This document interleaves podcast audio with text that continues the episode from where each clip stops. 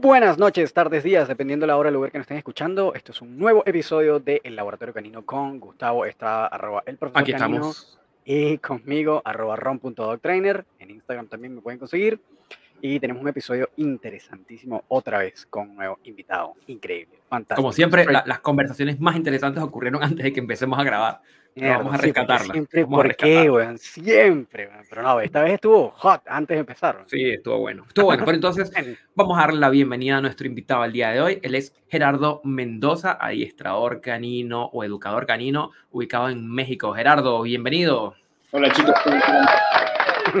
Bienvenido. Muchas gracias, muchas gracias por invitarme. Gerardo. No, gracias a ti nosotros por, es un- es por un apartar honor, el tiempo. honor tenerte acá el día de hoy. Sí, Gracias. totalmente, totalmente. Sí, te Gerardo. escuché en, la, en, la en, la- en el congreso que hizo la Asociación de Educadores Caninos Balanceados con una ponencia que tuviste y me pareció fenomenal. Estuvo Ahí fue donde le escribí a Román y dije, oye, tenemos que juntarnos con Gerardo. No podemos todos no los adiestradores, todos los adiestradores de la asociación flipando, decían, bueno, esta ponencia está increíble. Todo el mundo no lo podía Yo tenía, tenía a mis muchachos conectados desde sus casas también y yo la vi con mi papá y, o sea, mi papá no me creía y ahora le encanta esto, ¿sabes? Estuvo muy bueno. Yo mismo me sorprendí y justo te escribí a la mitad de, de- de una conversación de uno de ellos, de una exposición. Dije, este señor, o sea, lo que está exponiendo está buenísimo, ¿sabes? Estuvo, estuvo muy bueno, mucha información ahí. Sí, sí, estuvo, ah, cre- creo que para haber sido la el primer congreso de la asociación estuvo súper bien, creo que hubo mucha gente que le gustó, que se vio como beneficiada, pero bueno, en general a todo el mundo, para llegar al punto, le encantó tu, tu masterclass, que estuvo muy buena, y eso también empezó a generar como ciertas interrogantes a todo el mundo, ¿quién es este tipo tan increíble, que sabe tanto, que la tiene tan clara? ¿De dónde es? ¿Quién es? ¿Cómo se formó? ¿Quién, ¿Cómo se llama? este, así que nosotros, como siempre, ese es nuestro trabajo, indagar y escudriñarle el cerebro a todos nuestros invitados y entender quién es, qué hizo, cómo ha hecho, cómo llegó hasta donde está, etcétera, etcétera. Eh, pues te toca sentarte ahora en el banco de los acusados. Súper, perfecto, estamos listos, estamos listos. Sí, Gerardo, y la primerísima pregunta que le solemos hacer a todos nuestros, invi- a no- todos nuestros invitados es, eh, ¿cómo llegas al mundo del adiestramiento? ¿De dónde vienes y cómo llegas hasta donde estás hoy día? Mira, yo soy de la Ciudad de México, acá en México, y si alguien hace 10 años me hubiera dicho vas a ser entrenador de perros, yo me hubiera reído. Eh, yo me dediqué a la gastronomía, estudié la licenciatura en gastronomía, ¡Wow! tuve dos restaurantes por 13 años, ¿sabes? Y justo... ¿Tú viste o, o trabajaste? Donde yo estu- estudié aquí en México y en Estados Unidos y después regreso a México, pongo el primer negocio y avanzamos, pongo el segundo y la historia completa duró 13 años. ¡Wow! Yo creo wow, más bastante. o menos que en el año 10 llega a mi vida mi perro tocino, un perro eh, mestizo con un 90% de pastor belga, pastor alemán, que llega a mi vida porque me voy a vivir solo. Yo eh, dije, me dan miedo los fantasmas, voy a vivir solo, un perro, ¿no? Entonces lo adopto, me gustó mucho, sin la más remota idea de lo que era tener un perro. Y creo que en ese momento tuve en mi vida al perro que muchas veces tuvimos, al perro increíble, el perro que nunca ladró, que nunca rompió, que nunca se hizo del baño en mi departamento. Aún a los tres meses que tenía, yo llegaba de dejarlo seis, siete horas en la casa y él me veía y lloraba y lo sacaba a la calle y hacía Wow. siempre afuera. Entonces, por eso entiendo mucho a la gente que me dice, pero yo no tuve que hacer todo esto que me pides con mi labrador de cuando yo tenía 20 años. Yo ya sé, pero ya tienes 33 y la historia del perro es totalmente diferente, ¿no? Claro. Entonces, pues yo creo que el primer año de vida nos la llevamos bien Tocino y yo hasta que empieza el conflicto donde yo no entendía nada, yo solo veía un perro agresivo atacando personas, atacando al señor de la basura, al señor del gas, a cuanta persona se le atravesara, porque el primer año de vida Tocino se la pasó adentro de mi departamento. Entonces, muy tarde su exposición a todo. Eh, empiezo a tener una pareja y veo que mi perro empieza a cuidarla, ¿no? De mí. Y Ah, ahí es wow. todo se conflictúa, porque el perro se me aventaba a mí, me atacaba a mí, ¿no? Cuando estaba ahí en mi casa. Entonces, pasan tres años así donde Tocino no salía a la calle más que al baño y regresábamos súper rápido y empieza mi historia con los entrenadores de perros, eh, buscando ayuda del primero que, me acuerdo, nunca se me va a olvidar, que me, me, alcanzó en una esquina y me dio una tarjeta de presentación que me decía entrenamiento en positivo y pues dije, venga, lo que me cobres, ¿no? Órale, échale a mi perro porque ve cómo me trae. En la primera clase me dijo que mi perro era imposible. Wow y me dijo, no se puede, tu perro es agresivo y tienes que dormirlo. Mi consejo es dormirlo porque está sufriendo tu perro. Y yo dije, no, pues eso ya lo veo yo. O sea, no te tardabas tanto en decirme que mi perro está sufriendo, pues yo también sufro y, y que cómo me vas a ayudar. No, tu perro es imposible. Me recomiendo una amiga a otra persona, me recomiendo una amiga a otro perro, a otro entrenador, perdón. Nada. Y después caigo en el etólogo, ¿no? En esta persona que me recomendó mi veterinario, ve con un etólogo de una universidad aquí muy reconocida. Y creo que se tardó 15 minutos en decirme que tenía que dormir a mi perro, porque mi perro no tenía un futuro y que era un peligro, de hecho, para la sociedad y para mí. Y dije, bueno, mi perro se quedó un año más después de eso en mi departamento y justo creo que, que, Tocino traía ese mensaje desde que llegó a mi vida conmigo, porque en un viaje a Nueva York, en el hotel donde yo me hospedo, Jeff Gellman estaba dando un seminario. Entonces... Jeff Gellman de Solid Canine Training. Solid Canine Training. Entonces, yo no pude ir a ese seminario porque ya tenía muchos conflictos con mi pareja en ese momento por los perros. En ese momento también ya había llegado Chuleta a mi vida, que fue recomendación de mi veterinario porque me dijo, tu perro adulto no socializó correctamente, entonces mi consejo es que vayas por un cachorro que es noble y que le enseñes a socializar. Entonces no quiero contarles que Tocino quería asesinar a Chuleta. Claro. Porque obviamente. súper invasiva con Tocino, ¿no? Claro. Yo regalo a Chuleta dos veces al mes cuatro de vida y el mismo día que la regalo me dicen, ven por esta cosa o le abro la puerta y que se vaya. Era un Chuleta es el caso más fuerte de ansiedad por separación que he trabajado y destrozó el 80% de mi vida, de, mi relación, de, o sea, yo ya no podía con el perro, ¿no? Y pues obviamente no encontraba alguien que me ayudara. Al final yo vivía en ese momento solo y pues tenía mis perros separados.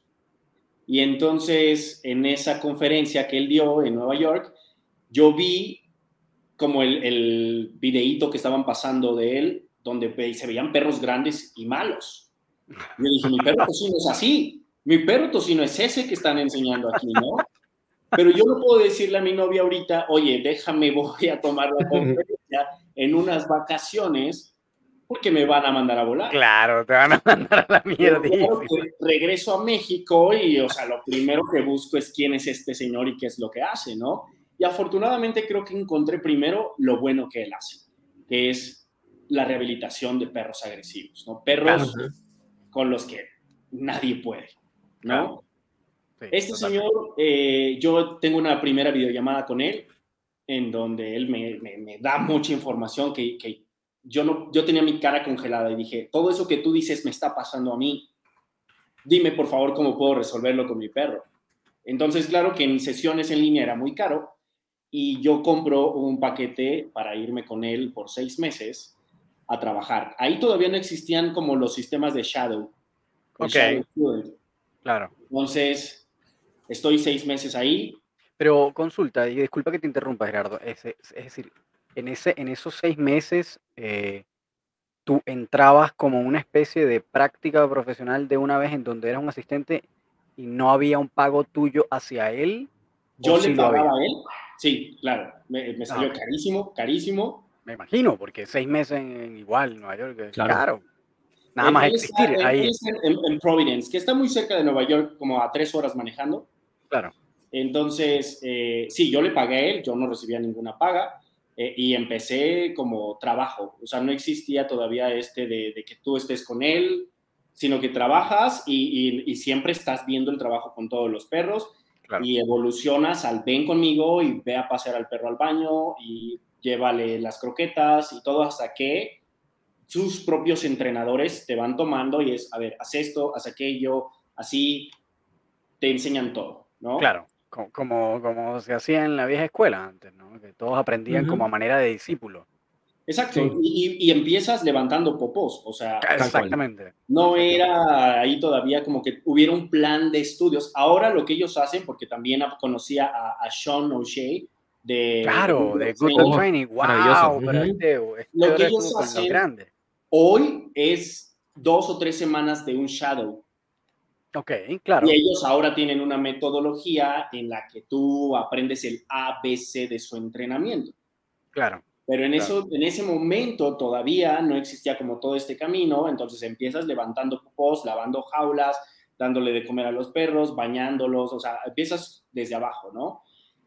Y obviamente para mí era un mundo, hasta ahí yo todavía no pensaba en ser entrenador, o sea, yo dije, no sé si fue lo correcto porque yo quería venir a aprender a entrenar a mi perro, pero me estás poniendo a barrer y a trapear y a levantar popós, entonces no sé si es lo que yo estaba buscando, pero definitivamente en cuanto yo veo entrar a esos perros dije, ese es mi perro, ¿no?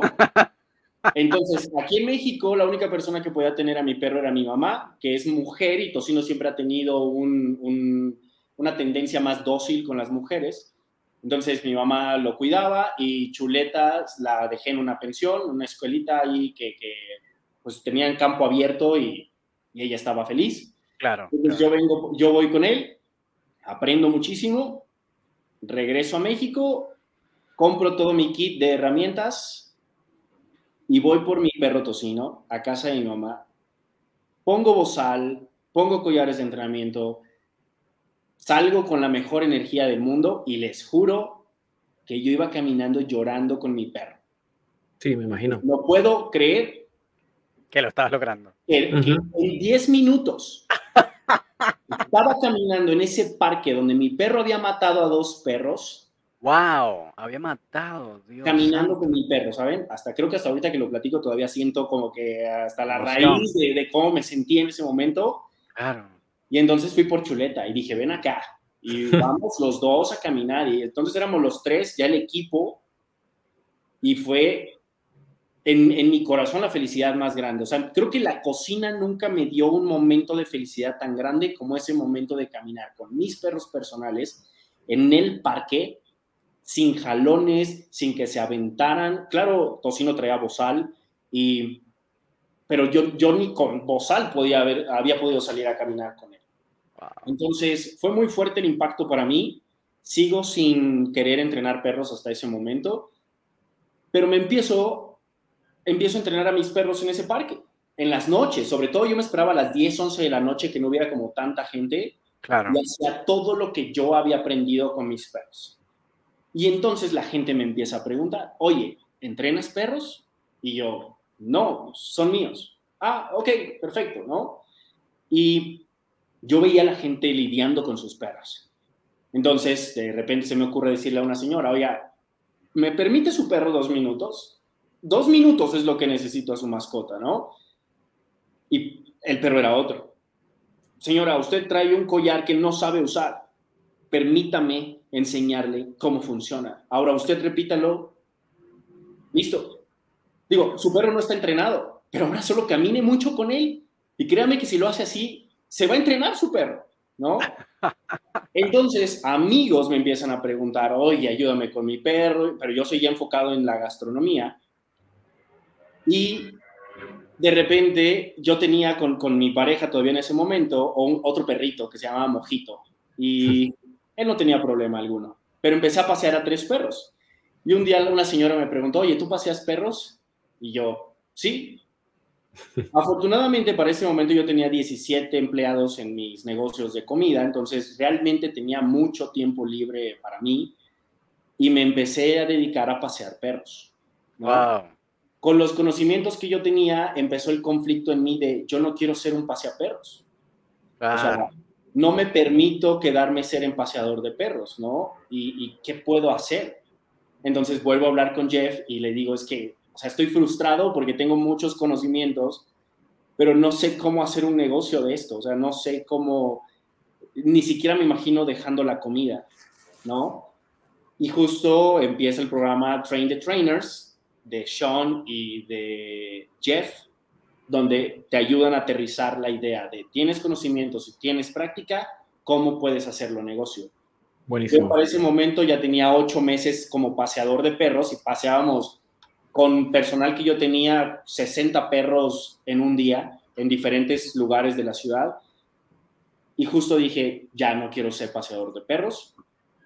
Abrí una cuenta en Facebook y empecé a regalar mis conocimientos. O sea, me metí a un grupo y dije, a todas las personas que tengan problemas con sus perros, voy a regalar mi entrenamiento. Y me vi en un parque con la gente, pero te juro, había una fila de 200 personas, porque puse gratis. claro. No cobro. Entonces, realmente yo no entrené a los perros, realmente yo le decía, ponle esto, quítale, jala, corrige, ahí dale premio, perfecto, el que sigue, ¿cuál es tu problema? ¿Vas a comprar una jaula? ¿Vas a, ¿saben? Mucha de esa gente... Como un operativo eso. Se quedó con mi sistema y con mi número de teléfono y me mandaban dudas, ¿no? Y empecé a entender la parte de es el humano, ¿no? Porque claro que cuando le tocaba el turno a alguien que me decía, yo no quiero usar jaula, ¿qué otra opción tienes? Yo dije, pues, si no es menú de restaurante, o sea, hay una, hay una estructura, ¿no? Y si yo te doy algo es porque a mí me funciona, pero no me pidas que te venda ideas que no conozco porque pongo en peligro a tu perro. Cuando empiezo a dominar esa parte, empiezo a cobrar dos dólares por asesoría. Y dije, venga, dos dólares, o sea, lo que, ¿no? 50 pesos aquí mexicanos, porque tú, yo, yo tome una llamada tuya y te diga qué es lo que tienes que hacer. Empiezo a evolucionar ¿Y qué pasó? Que justo cierro mis negocios de comida y me dedico al 100% a los ¡Wow! Buenísimo. Ah, ¡Qué historia! ¿sabes? Y ahora ya estoy, en abril del próximo año cumplo cuatro años.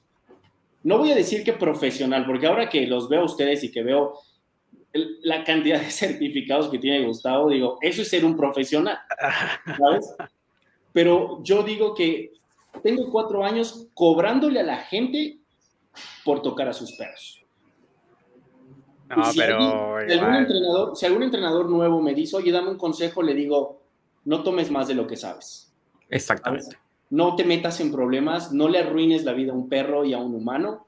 Mi mejor consejo es aprende a decir, no sé, no te puedo ayudar, ¿no? Y déjale a la persona que siga buscando y ojalá encuentre a alguien que sí le pueda ayudar, pero no quieras ganarte un dinerito a costa de un perro y de su humano o investigar con ese perro, porque, mira, créeme que en mi, en mi experiencia pequeñita no lo vas a poder y, y el perro tiene ya muchas posibilidades de irse de la casa. Entonces, cuatro años cobrándole a la gente por entrenar a sus perros, dando resultados, claro, y pues me eché yo creo que como dos años entre el aprendizaje que tuve y paseando perros y la práctica, eh, regalando mi trabajo para dominar lo que hoy sé hacer. Qué historiaza. Qué bueno, bueno está interesantísimo. Ya voy a empezar a preguntar un montón de cosas, pero voy a empezar, pero yo sé que también Gustavo, espérate, por favor. espérate, Gustavo. este, eh, Igual sé, es decir, yo he escuchado también la historia de Jeff y la de Sean, que por cierto nosotros estamos constante mencionando, constantemente mencionando a Sean, me parece que es un exponente muy clever en las cosas que piensa, este, en las cosas que hace, pero particularmente Jeff, eh, hace un tiempo, yo no sé si tú los conoces, pero me imagino que sí, shout out para ellos de todas formas, hay un podcast también en español eh, que se llama el Dog Trainers Podcast. Y ellos le hicieron una entrevista a Jeff interesantísima, donde él hizo más o menos lo que nosotros estamos haciendo contigo, ¿no? Eh, y comentó precisamente que él también venía de un mundo nada que ver con el adiestramiento, tenía un imperio de empresas de, de eh, artículos sexuales, nada que ver, como un sex shop gigantesco multimillonario. Le pasó lo mismo, tuvo un perro que le destrozó la vida, se dio cuenta que necesitaba hacerlo él mismo y ahí se metió en el mundo de la educación canina y terminó convirtiéndose también en un exponente, ¿no? Eh, bien controversial igual sus cosas, pero me parece muy interesante lo que hace. Eh, y en ese sentido creo que hay como un parecido a la historia tuya, ¿no? Como que venías de un mundo completamente diferente. Ajeno al mundo canino. 13 años de experiencia, incluso con negocio montado, con empleados a cargo, con, es decir, un, es tiene que ser una decisión muy compleja, yo me imagino, y que tiene que haber tenido una motivación enorme del otro lado, es decir, del lado como de la, de la educación canina, para tú decir, oye, ¿sabes qué? Eh, definitivamente voy a abandonar esto que me ha tomado 13 años construir entre educación y experiencia y, el, y además, que no es menor, el montaje de, de un negocio, porque además todos sabemos que eh, todo emprendimiento tiene por lo menos un 80 o 90% de probabilidades que fracase apenas se monta. Entonces, pasar por todo ese tema financiero de el, valle de, de, los, de Valley of Sorrows, ¿no? Como el valle de las, de las penurias y después volver a salir y que tu negocio sea exitoso, ya de por sí eso es una experiencia súper difícil, súper estresante, súper complicada y que después de todo eso, habiendo tenido éxito, habiendo montado un segundo negocio, hayas decidido, sabes que voy a abandonar toda esta mierda, es, requiere unos cojones increíbles, me parece que ya de por sí eso es un acto de valentía, pero enorme. Admirable, admirable. Absurdo, o sea, eh, yo probablemente habiendo llegado hasta allá, no sé si lo haría. Es decir, que es muy complicado hacer eso. Estás pensando hacerlo. Este, sí, pero, pero, pero la diferencia, bueno, todos, yo creo que yo lo mencioné aquí en el podcast, yo eh, soy comunicador visual, eh, vengo del mundo de la publicidad, de la, de la, del diseño gráfico, nada que ver.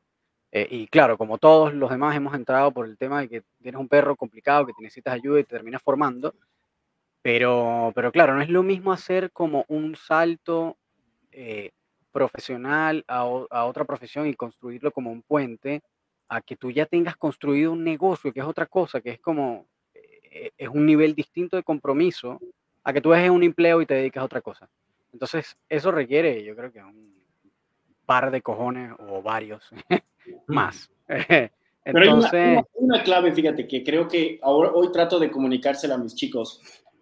Nunca encontré la pasión en la cocina que hoy encuentro entrenando perros. ese, fue, ese fue mi mayor motivador, ¿sabes? Porque en la cocina siempre me levanté a las 4 de la mañana y cada mañana yo decía, venga, un día ya no vas a tener que levantarte y vas a tener más gente trabajando para ti, ¿sabes? Y hoy un cachorro me levanta a las 4 de la mañana y te juro que tengo un radar que me levanto y me pongo la sudadera y las bolsitas y las llaves de la casa y es, vamos, y eh, te juro que estoy con el celular tomándole fotos al perro que no había hecho pipí popó en dos días y que ya había pasado por los veterinarios y las medicinas y todo, y le digo a su dueña, tu perro a las 4 de la mañana acaba de hacer del baño en la calle. Qué Eso está increíble. Porque aparte el impacto es directo en la vida de un perro, ¿sabes? Entonces, siento la felicidad que tal vez yo en ese momento no pude darle a mi perro en aquel momento. Y, y ahora digo, qué bien. Y me vengo a acostar y me duermo otro ratito y ya a las 6 de la mañana empiezan a llegar y empiezo a trabajar. Pero esa satisfacción en su momento me ayudó a que cuando estuve en la mesa y dije, a ver, voy a liquidar a todos mis muchachos, es la decisión correcta, ya tenía a perros en entrenamiento. Y dije, venga, vamos, ya deja la cocina, limpia tu cabeza y por muchas cosas o cuentas o, lo que le tiren a Jeff, para mí ese señor es lo que realmente significa un, un, mentor. No solo un maestro, no solo que me enseñó a entrenar perros, sino la filosofía que tiene de vida, de pensamiento, porque claro que una cosa es lo que él publica en redes, lo que se ve, pero cuando ves a una familia tan sólida, a siete hijos, entre, estudiados, educados desde su casa, ¿sabes? Eh, o sea, para mí, lo que a lo mejor yo carecí con mi papá, lo encontré en él total, una dirección que a mí me hacía sentir muy seguro y dije, yo quiero eso. O sea, yo quiero ser mejor persona, mejor entrenador, ayudar a muchos perros y humanos. Y tal vez la cocina no me está dando esas herramientas para lograrlo, y, los perros, o sea, la gente está pidiendo, oye, ven a trabajar con mi perro, ¿no? Por favor. Entonces, creo que, que, eso fue todavía lo que me ayudó mucho a decirle adiós a la gastronomía y estar en el mundo de los perros. Wow, qué interesante, qué interesante. Además, a ver, eh, de todas maneras, no es, no es fácil, estando en Latinoamérica, tener como la posibilidad de acceder a estos grandes nombres como el adiestramiento y formarse seis meses, que es un tiempazo, o sea, es un tiempazo, el, sí. el, el, programa más largo de formación en una escuela tal vez prestigiosa, como la puede ser la Starmark, de donde viene Vanessa, por ejemplo, son 12 semanas. Es decir, no llega a seis meses tampoco y tener como esa, esa oportunidad igual es un, vale la pena. Es decir, si, si tiene para pagarlo, vale la pena todo el rato. Sea, cualquiera de estos tipos increíble, ¿no? Em, así que yo creo que ahí por lo menos tuviste esa, esa suerte y qué bueno que la tuviste, porque además eh, eso también le da la oportunidad a personas que están en Latinoamérica, que tal vez no puedan acceder a esos, a, a ese tipo de entrenadores, puedan acceder en cierta parte a ellos a través de ti, ¿no? Entonces, eh, eso también está buenísimo porque yo creo que hay muchos entrenadores y hay muchas personas, clientes regulares, que están buscando como ayuda en personas que sepan lo que están haciendo eh, y que es más difícil de conseguir en estos lados, obviamente, porque em, hay más posibilidades de que haya personas que tal vez aprendieron de manera autodidacta o tal vez eh, se dieron cuenta tenían, que tenían algún talento como instintivo, fueron aprendiendo tal vez de, de otras personas que tenían alguna que otra cosa, pero, pero eh, es mucho más difícil que, estando allá, ¿no? Eh, que tal vez hay como más número de personas, más número de escuelas, más número de entrenadores con mayor experiencia, etcétera, etcétera. Entonces, qué bueno que hayas logrado, que hayas logrado eso. Y, ahí me, surge también la pregunta, es, eh, una vez que empezaste, que ya tomaste esos seis meses, es decir, decir, ya pasaste y llegaste de vuelta a Ciudad de México y empezaste como a, a educar perros, eh, ¿sentiste que en algún momento eh, te tocaste con techos o con barreras de repente de cosas que no sabías cómo resolver, eh, que, que, no sabías cómo atender? ¿Qué, ¿Qué, pasaba en esos momentos? ¿Te pasó o no te, o, simplemente no? Definitivo, definitivo y recuerdo el primer caso donde era un, tema de reactividad de un perro que yo apliqué todos mis conocimientos y no encontraba una respuesta, ¿no? Pero también me, me di cuenta que me estaba basando en los conocimientos prácticos que había tenido y yo quería resultados, o sea, porque el perro no me está dando lo que yo necesito, porque no está funcionando como yo quiero, ¿no?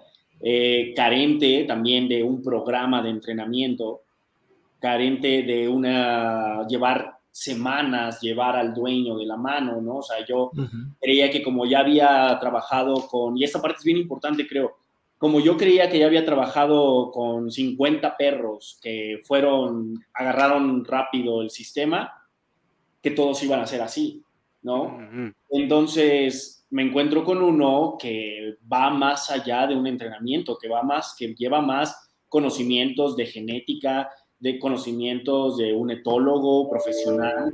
Entonces, justo como que ahí pongo un poquito la pausa y empiezo a buscar.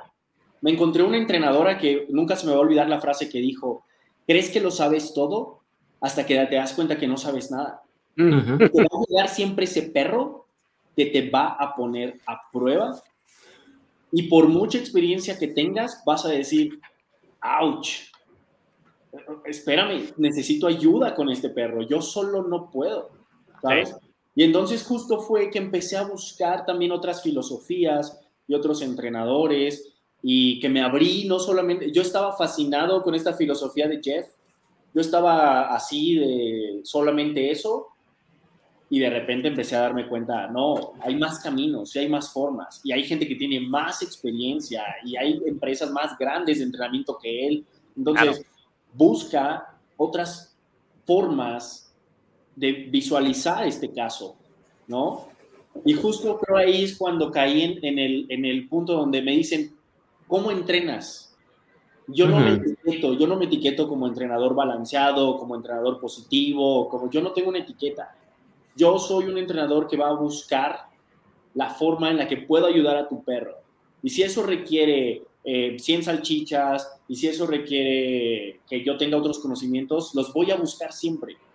Y siempre le voy a dar ese, ese espacio a la persona que tiene algo que enseñarme, que estoy seguro, y ya lo viví, que voy a tener perros con los que no voy a poder. Y, y tengo que ser sincero a mi nivel que repito, no me creo para nada uno grande, el decir, sabes que no puedo con tu perro, no lo voy a lograr. O sea, creo que ahí sí necesitas a lo mejor un veterinario o, algo está chocando en la cabeza del perro, pero el entrenamiento no le va a funcionar. O sea, mm. busca otras opciones. Claro.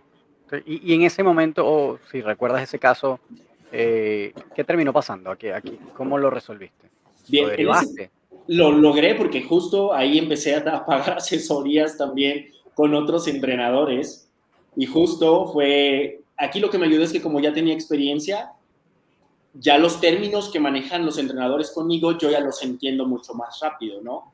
O sea, cuando ya entiendes toda la base y tomas una asesoría en línea, ya ni siquiera tienes que poner al perro, o sea, es como, ok, claro. ya entendí, déjame, voy a trabajar con el perro en este momento, ¿no? Entonces empiezo a tomar asesorías con otros entrenadores y me hacen ver la forma, una forma diferente y afortunadamente nos fue bien con ese perro, ¿sabes? Nos tomó mucho trabajo, tomó muchos meses conmigo ese perro, fue el primer perro que me tuve que llevar a mi departamento a entrenar, ¿sabes? Fue el primero, porque en ese momento yo me encontraba con la pared de no, me, no quiero que te lleves a mi perro. Oh, también. Entonces yo decía, bueno, pero ¿cuántas sesiones a la semana? A ver, ¿cuánto puedes pagarme también? Porque pues, no es gratis, tu perro me quiere asesinar y, pues, no me voy a arriesgar gratis, ¿no? Este, como sabía que era un perro de aprendizaje para mí, bajé mis precios muchísimo con ese perro. Y dije, ¿sabes qué? Mira, mi última carta es, préstame a tu perro. Ahora, creo que algo que me ayuda mucho es, como yo nunca dejé que se llevaran a mi perro, yo entiendo a mis clientes. Claro. Yo fui cliente, entonces yo viví esa trinchera y les digo, créeme que tu perro va a estar lo más cuidado y querido y amado del mundo, pero yo necesito tener a tu perro todo el día para en verdad poder ayudarlo. ¿Sabes? Pues justo creo que cuando contraté esa asesoría a mí me dijeron, ese perro lo estás entrenando en domicilio y yo, sí, estás perdiendo el tiempo. pero es que no me lo quieren prestar. Y ahí me dijeron, es que si tú tienes un cliente que va a modificar tu forma de pensar y tu entrenamiento y te limita y te pone barreras, no puedes avanzar. Entonces, necesitas con los conocimientos que tienes aterrizarlos y ser muy claro con el humano para decirle que su perro tiene que estar contigo para que tú encuentres estos resultados. Y justo yo ya tenía una muy buena relación con, con esa pareja, eran dos chicos, y me dijeron, venga, llévate al perro. llévate al perro y nosotros vivíamos muy cerca. Me dijeron, podemos ir a verlo, no sé, cada viernes, cada sábado. Entonces iban, lo visitaban y yo me llevaba, ese, me llevaba a entrenar al perro y nos veían en la calle de lejos y, y, y en ese momento empecé a utilizar a mis perros para entrenar a otros perros. Mm, qué interesante, claro. Esa fue la parte que me ayudó, porque un perro reactivo, un perro agresivo, ¿cómo lo introduzco a otros perros? Pues sería poner en riesgo a los perros de otras personas. Claro. En ese momento mis perros ya tenían una obediencia bastante avanzada y bastante sólida, entonces me ayudaron a empezar a trabajar a ese perro y afortunadamente nos fue muy bien y hoy sigue viviendo ese perro. Sigo teniendo contacto con esa familia y pues fue mi primer caso que hasta me hizo dudar si sabía lo suficiente yo. claro. Claro. Me ¿Te, has topado, ¿Te has topado, Gerardo, con algún momento tener que quizás recomendar, así como te lo recomendaron a ti, eh, eutanasiar un perro por problemas de comportamiento? Mira, fíjate que en un inicio yo decía que eso no se podía hacer, que eso no se debía hacer. Yo decía, no, tú puedes, porque si yo lo logré, tú puedes hacerlo. Y recuerdo que un entrenador me dijo, es que tú estás vendiendo una idea falsa, Gerardo, porque ¿a qué te dedicabas? Y yo, pues a la gastronomía. ¿Y ahora qué haces? Entrenas perros. ¿Y tú crees que cada persona que tiene un perro de ese volumen de peligrosidad para la familia y para la calle, para la sociedad, va a dejar su trabajo y se va a hacer entrenador de perros y le va a dedicar 24/7 a su perro y, tú es que lo, va a hacer lo mismo que tú, sí. Entonces no puedes venderle la idea falsa a una persona de que porque le está echando todo el corazón y todo el amor del mundo, va realmente a cambiar a ese perro. Entonces ese perro que tienes hoy es un peligro a un entrenado y rehabilitado que regrese a esa familia porque las posibilidades de bajar la guardia son muy elevadas. Y para mí la rehabilitación, el cambio de comportamiento, como le quieran llamar, es como una persona que tiene alcoholismo. No le enseñas que no le gusta el tequila. Le enseñas que tomar ese tequila tiene consecuencias muy fuertes en su vida. Por lo tanto, cuando rehabilitas a la persona y lo invitas a una fiesta y le dicen, toma un tequila, la persona dice, no, gracias, prefiero una botella con agua. Entonces la persona está siendo capaz, al igual que el perro, de saber diferenciar, de tomar una decisión correcta. Pero ¿por qué las personas alcohólicas cuentan los días que llevan sin tomar? Porque si yo me equivoco hoy mismo, puedo irme hasta abajo otra vez. Claro. Entonces, el hecho de que tú le digas a una familia, voy a entrenar y a rehabilitar a tu perro, pero no tengas un dueño, un humano que esté en la cancha contigo, aprendiendo y entrenándose para que sepa cómo va a funcionar ese perro 24/7 cuando regrese a su casa, es un peligro para la familia. Ahora, ¿tienes que dormir al perro? Pues tienes dos opciones. Búscale otro hogar o si ese perro pone en peligro, eh, porque he tenido un par de casos donde las personas no quisieron llevar a cabo el entrenamiento y el perro mordió a familiares y entonces ya me llamaron para decirme, no, ¿sabes qué? Mejor sí. Dije, no, ya no puedo. Tu mm. perro ya es un peligro. Y si tú crees que yo voy a hacer magia y regresarte a ese perrito que imaginas en tu cabeza que va a ser súper lindo, no. O sea, realmente cuánto logras rehabilitar y cambiar a un perro al 100%, no lo creo, ¿no? Le ayudas un 70, un 80% a ser otro perro, pero su raíz, sobre todo con un perro ya de más de 2, 3 años, su raíz está bien forjada, ¿sabes? Entonces, esos perros los llevaron al veterinario y al menos aquí en México, si el perro ya tiene historial de mordidas, ¡pum!, dormido, ¿no? Entonces, eh, sí he llegado a recomendar el cambiar de casa al perro. El dormirlo no, no me creo todavía con ese derecho de decirle a una persona duerme a tu perro, pero el cambiarle de familia sí. Sí. Igual, no, bueno, yo soy de las personas que, eh, que todavía estoy como en la postura anterior tuya de que todo perro se debe rehabilitar, pero ahora que estás echando este cuento, nunca me había puesto en esta, y bueno, a mí me da lo mismo hacer estas cosas públicas, pero, porque al final está buenísimo. Eh, nunca me había puesto en esta situación que estás comentando tú de que, bueno, tal vez no todo el mundo va a estar preparado para lo que se requiere hacer para estar con un perro que tiene esas características y llevarlo a su máximo potencial y mantenerlo ahí. Eh, no lo había pensado en absoluto, claro. Ah, y, ojo, yo vi, ah, es decir, hasta hace no mucho, había escuchado a algunos eh, educadores que son probablemente mis mayores exponentes como asomar la idea de que, bueno, en algunos casos tal vez no queda de otra, ¿no? Y ahora tal vez que tú estás poniendo esta perspectiva podría entender el por qué lo dicen, ¿no? Para el momento que yo lo escuché, para mí fue muy chocante, fue como, bueno, pero no entiendo, cómo este tipo que es tan increíble está diciendo que, bueno, que en algunos casos de verdad eso es lo que toca, ¿no?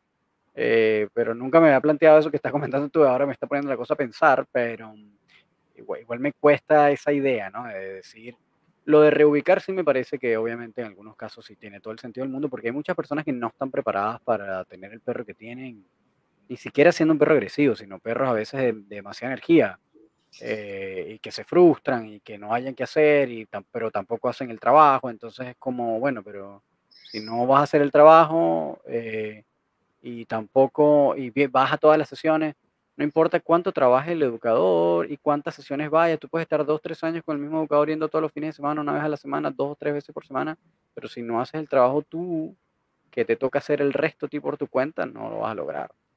Aparte, la, eh, gente, la gente quiere un tiempo. La gente busca un tiempo. ¿Cuánto tiempo entreno a mi perro Gerardo? ¿Cuánto tiempo después de que me lo entregues tengo que hacer todo eso que tú me dices? Entonces, para mí eso ya es información de el perro no va a funcionar contigo. Sí. Porque tú tienes un estilo de vida ¿cuánto tiempo? ¿Cuánto cuesta? ¿Cuánto jalo? ¿Cuánto aprieto? ¿Cuánto salchichas? ¿Cuánto, sabes?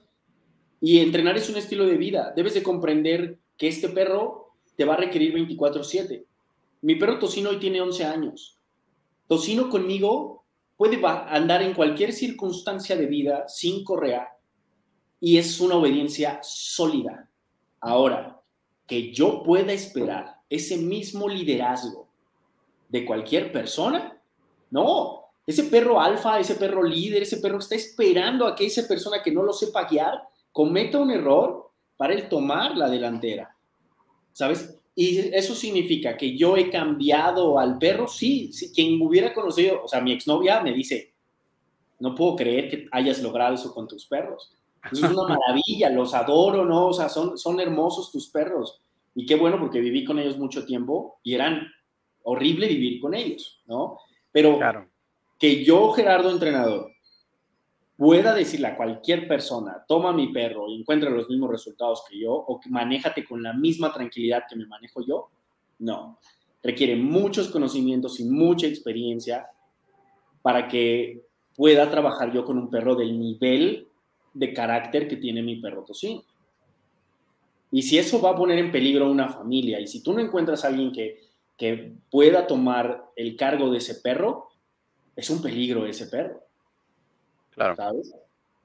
Claro, claro, entiendo igual esa parte es difícil de todas maneras, como tomar esas decisiones, ¿no?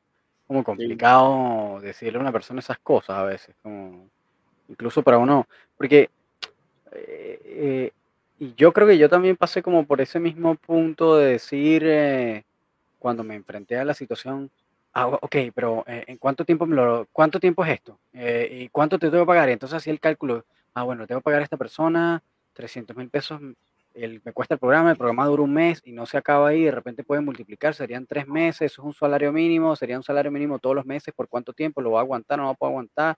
Esto no es sustentable para mí en el tiempo, me jodí. No, ya no, no, no voy a poder, ¿cómo hago? ¿Cómo? Y claro, y ahí también a veces es donde yo mm, eh, entiendo a veces esta situación donde tú dices, bueno, pero es que ciertamente no todo el mundo tiene los recursos, eh, no todo el mundo tampoco tiene el tiempo, a veces no tiene ni el tiempo ni los recursos, em, pero tienen todas las ganas, pero y hacen lo que pueden. Y en algunos casos, yo creo que yo creo que en buena parte de los casos, si tienen como la voluntad de hacerlo, dicen, bueno, sabes que yo trabajo todo el día, eh, ocho horas, nueve horas, pero no importa, yo, yo eh, trabajo con mi perro de 11 a 12 de la noche, no me importa hacerlo. Ah, bueno, entonces tú dices, bueno, eh, y no tengo, pero no tengo, pero bueno, sabes que no voy a poder verlo una vez a la semana, pero no importa, yo pago por lo menos una vez cada 15 días. ¿Puedes? Sí. Ah, bueno, pues. Entonces, como que cuando tú ves que la persona está buscando resolver el asunto como puede, independientemente de sus limitaciones, es donde dices, bueno, yo creo que para la generalidad de la gente hay hay salidas eh, y muchas veces em, en algunos métodos de adiestramiento puede que te alargue la solución de esos problemas y personas que se la ven más complicadas con tiempo y con dinero, entonces van a tener que hacer ese esfuerzo extra por más tiempo que y eso puede que haga la cosa más insustentable. Entonces yo creo que también por ahí, eh, precisamente como estuve ahí en algún punto como, como cliente, eh, y después empecé a atender gente que también estaba en esa situación, como yo decía, bueno, yo no le puedo decir a esta persona, bueno, te voy a educar a tu perro en positivo, pero son nueve meses, diez meses. Eh, eh, para algunas personas va a ser insustentable. Y claro. Para mí es una pérdida de tiempo. Claro, y en algunos casos incluso me ha tocado también que a pesar de que buscas otras vías, no eres no estás usando solamente métodos positivos, sino que estás buscando todas, usas todas las herramientas, usas todas las herramientas, y con todo eso te toma meses resolver el asunto con todo y eso. Eh, entonces, si tú dices, bueno, si estoy usando todas las herramientas, todas las estrategias, no estoy dejando nada por fuera, no estoy discriminando nada, no estoy cerrándome a ninguna posibilidad, con todo eso me está tomando este tiempo, ¿cuánto tiempo me tomaría si, si me quedo nada más con dos cuadrantes, ¿no? O, con, con, menos estrategias, o con menos herramientas, o con menos cosas, y voy cercenando mis posibilidades o mis opciones, pues, la cosa se hace mucho más complicada para el cliente. Entonces, eh, yo he escuchado muchísimo esto de el bienestar del perro va por encima de los objetivos del adiestramiento, pero muchas veces eh, eso es prolongar por más, por más tiempo el malestar del perro y el malestar del guía. Entonces al final aumentas las posibilidades de que ese guía abandone porque es insustentable en el tiempo. Eh, no sé si te, ha pasado esas cosas, ¿no? yo creo que, yo creo que uno, es que aquí entra como el choque entre como el romanticismo de que puedo romantizar y plantear una ideología o un proyecto que suena muy bonito en papel, pero que en la práctica no opera igual entre el romanticismo y el pragmatismo, que tiene que ver con este contacto con la realidad en donde, oye, tengo que evaluar al perro, tengo que evaluar al guía, tengo que evaluar no solo los recursos económicos, sino los recursos cognitivos del guía, si tiene para poder entender lo que le estoy diciendo, para poderlo reproducir, para poderlo memorizar y evidentemente los recursos temporales también. Entonces, claro, en la ecuación entra todo esto y es donde en algún momento podemos decidir, por ejemplo, oye, ¿sabes qué? Préstame al perro y yo lo puedo, yo lo puedo acelerar un poquito más. Eh, o vamos a utilizar esta otra herramienta o esta otra herramienta. Yo recuerdo una, una publicación que a mí me generó un, shock increíble, justo hablando de, de Gelman, ¿ya? Eh, una, una etóloga que planteaba cómo estaba ah, entrenando a un perrito a dejarse cortar las uñas, ¿ya? Y eh, fue un proceso de desensibilización muy prolongado. El perrito iba por su sesión número 15.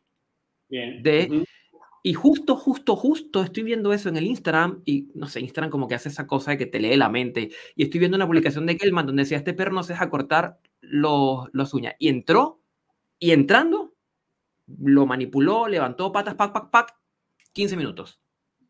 Entonces el contraste entre, oye, sí, hay, cosas que suenan como muy bonitas en papel, pero la aplicabilidad, eh, nadie, o sea, no digo nadie porque esta persona pagó sus 15 sesiones para desensibilizar el que le cortaran las uñas, pero yo creo que el grueso de los clientes no están en esa, en esa, eh, porque agota también físicamente, en el tiempo. Lo más, difícil creo yo es luchar con la frustración que ya tiene el dueño. Afortunadamente para mí, el 70% de los clientes que tengo ya pasaron por el 2, 3 sistemas positivos, ya pasaron por uno o dos etólogos y entonces siempre en mis clases les digo, te voy a decir las cinco líneas que todo entrenador ya te dijo. Tu perro esto y esto y esto y esto y esto. Sí, Gerardo, eso me dijeron. Ok, ahora después de seis meses de entrenamiento, después de nueve meses de entrenamiento, donde tu perro ya es obeso, tu perro ya pesa kilos de más, eh, sigues en el mismo problema de frustración, tu perro ya se tragó tu enojo, tu coraje, tus regaños, tus castigos, aun cuando estás entrenando solo en positivo, ¿qué tienes de resultado hoy? Estoy igual o peor. Ok, ahora préstame a tu perro dos minutos.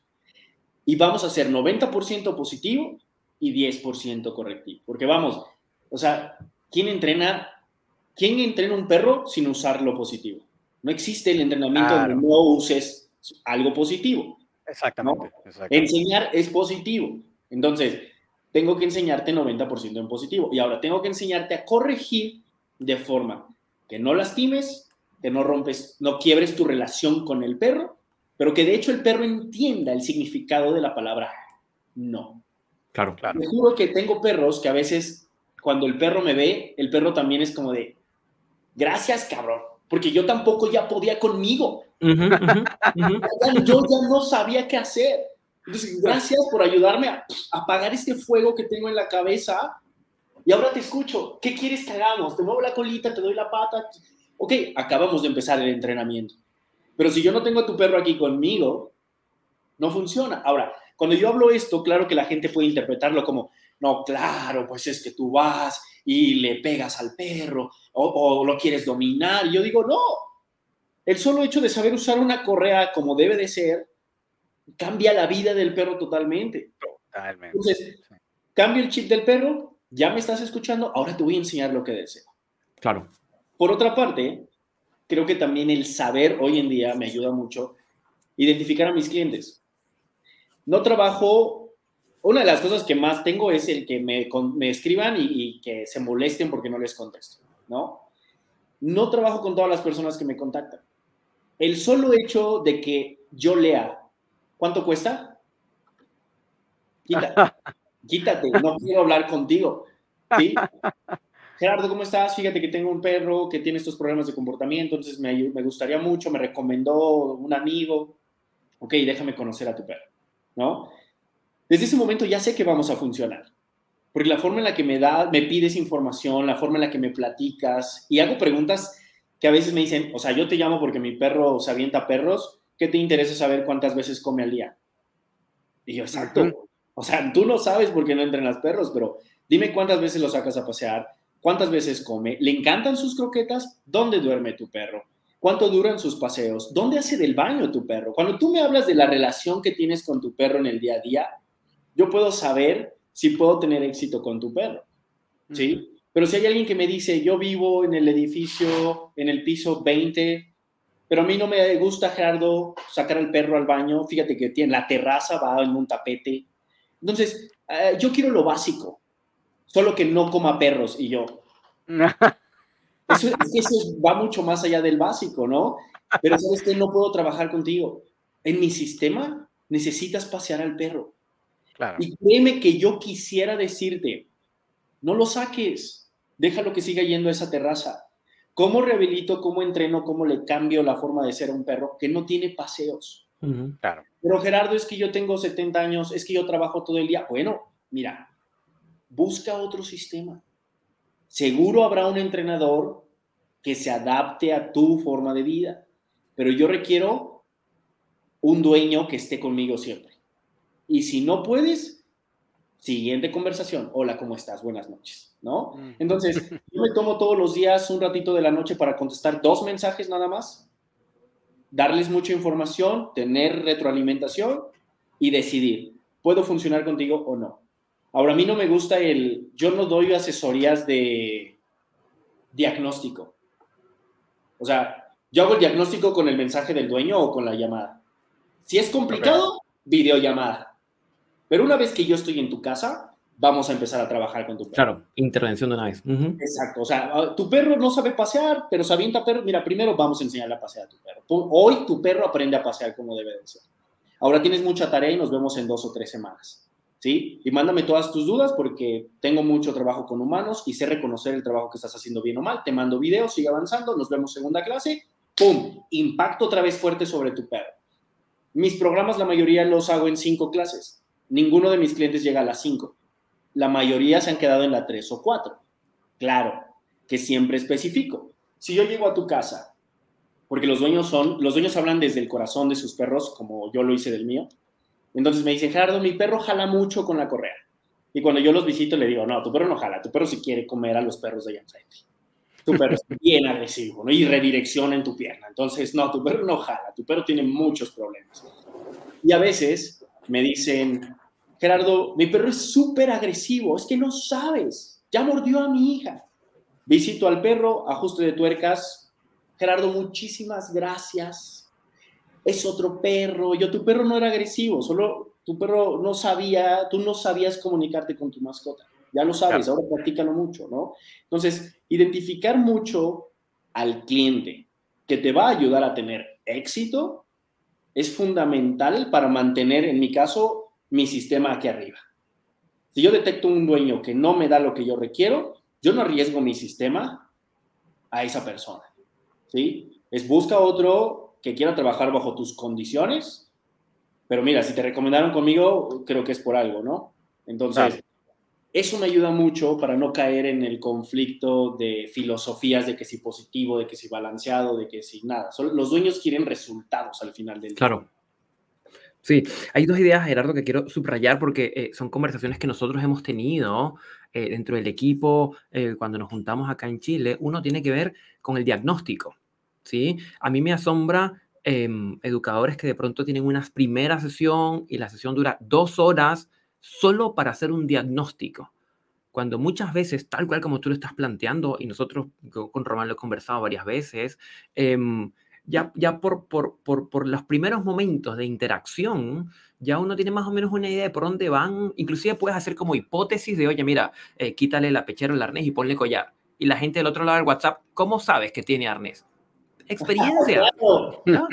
¿Sí? Sí, sí, Entonces, claro, esto de hacer dos horas de, o tres horas de diagnóstico para luego hacer un informe, para luego hacer un plan de intervención, es como que suena muy bonito, pero los tutores cuando nos contactan, los guías, los dueños, quieren, quieren, tienen un problema y lo quieren, quieren ver avances. Y en segundo lugar, La segunda idea que me gusta mucho, que quiero rescatar, tiene que ver con el poder, quizás como hacer una selección de los tutores que nos contactan, eh, de aquellos que realmente vayan a comprometerse con el programa bajo los criterios que nosotros los vamos a manejar. ¿Ya? Porque cuando dijiste algo que te comentó a ti un, otro entrenador, otra entrenadora, que... que por cierto, eh, te, te iba a preguntar si se podía mencionar quiénes eran. Pues mira, es David, the dog trainer, que no me acuerdo su apellido, pero él también ha sido para mí un, un, un, entrenador a quien he tenido mucho contacto para muchas dudas. En unos inicios, porque este fue en el caso que te platicaba de mi primer perro que eh, aún con experiencia se me complicaba muchísimo. Eh, con Sean también he tenido, que tiene mucho que ver con Jeff, pero tienen como claro. también matices muy diferentes de llevar la sí. información. Sí, Entonces, sí, totalmente. Con él también he tenido asesorías y son las dos personas que, que, que me han hecho despierta. Claro, claro porque la idea principal era, era esta de si, si, un cliente viene a limitarte o a cambiarte tu, su punto de vista con respecto a algo, es como que, oye, no, algo aquí no está marchando bien. ¿Sí? Eh, y en, en, como en tercer lugar, yo creo que marca una diferencia. Esto lo hemos conversado antes, lo conversamos con Melissa Vélez también en algún momento. Eh, cuando se puede acceder sin barreras del idioma a contenido en inglés. Wow, pero un universo de diferencia.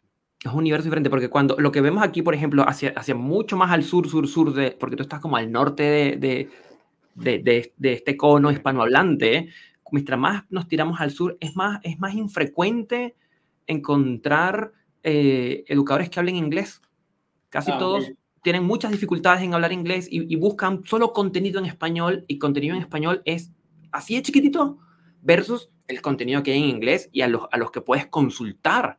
Eh, yo recién estoy terminando un, un, seminario y terminé como el essay que tenía que entregar de, de, de Learburg del manejo del e-collar de Michael Ellis, por ejemplo, que en castellano yo creo que es difícil conseguir algo de ese nivel, por ejemplo. No, no lo hay. Entonces, o sea, no hay. No hay, porque también creo que en Latinoamérica estamos muy restringidos a la información, estamos muy limitados a compartir nuestros conocimientos.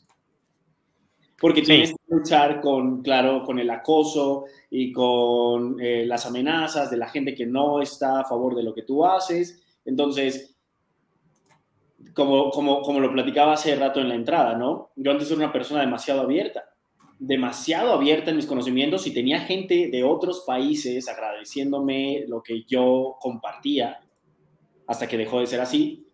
Y entonces ya expongo una parte personal de mi vida porque hay personas que no les gusta la forma en la que yo doy la información y entonces en Latinoamérica pues es una cosa totalmente diferente a Estados Unidos, ¿no? Entonces, y aunque también en Estados Unidos hay mil formas de pensar y que están en contra de, de ciertos sistemas, eh, hay mucha más apertura a dar información y conocimientos, ¿no? Entonces, Totalmente. yo me enfoco más, creo que en, en, en, yo comparto mi trabajo para que la gente siempre vea, ¿no? Siempre les digo, busca un entrenador que comparta su trabajo, que te dé información de lo que hace, que veas el número de perros que trabaja, la experiencia que tiene, cómo piensa, cómo eh, aborda al dueño y cómo aborda al perro, pero no busques que te den educación en redes sociales, porque es hasta irresponsable, ¿no? O sea, cuando me dicen, por favor, dame un consejo, mi perro es muy agresivo y yo, créeme que quisiera ayudarte en un post de 15 segundos, en decirte cómo ayudar a tu perro agresivo, pero es hasta irresponsable que yo haga eso porque requiere muchísimo trabajo, muchos conocimientos y no puedo, no puedo, ¿sabes? Esto es algo que tenemos que llevar tú y yo y concentrarnos en tu perro porque va a tomar bastante tiempo, no 15 segundos de una historia. Claro, uh -huh. claro, totalmente.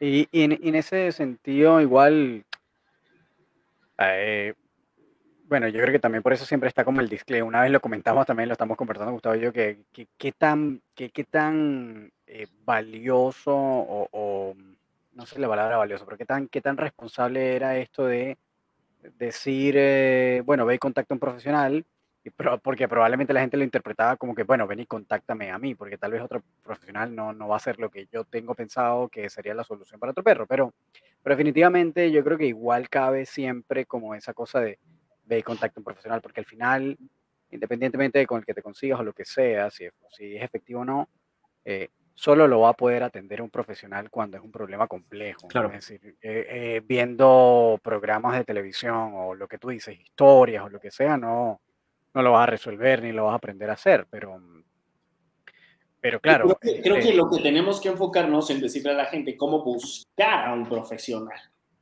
Eso, eso es un buen, uf, eso es un puntazo, eh, Gerardo, y de hecho, eh, una de las razones por la que nosotros empezamos a, a crear este podcast eh, fue precisamente por eso, para dar como información de la otra cara de la moneda, de lo que es más mainstream en el, en el medio, que es todo este cuento, tú sabes, muy tierno, muy con mucho azúcar y, y- y colores y cosas y flores, pero no todo el tiempo la solución a esas cosas es, ese- es, es, es esa.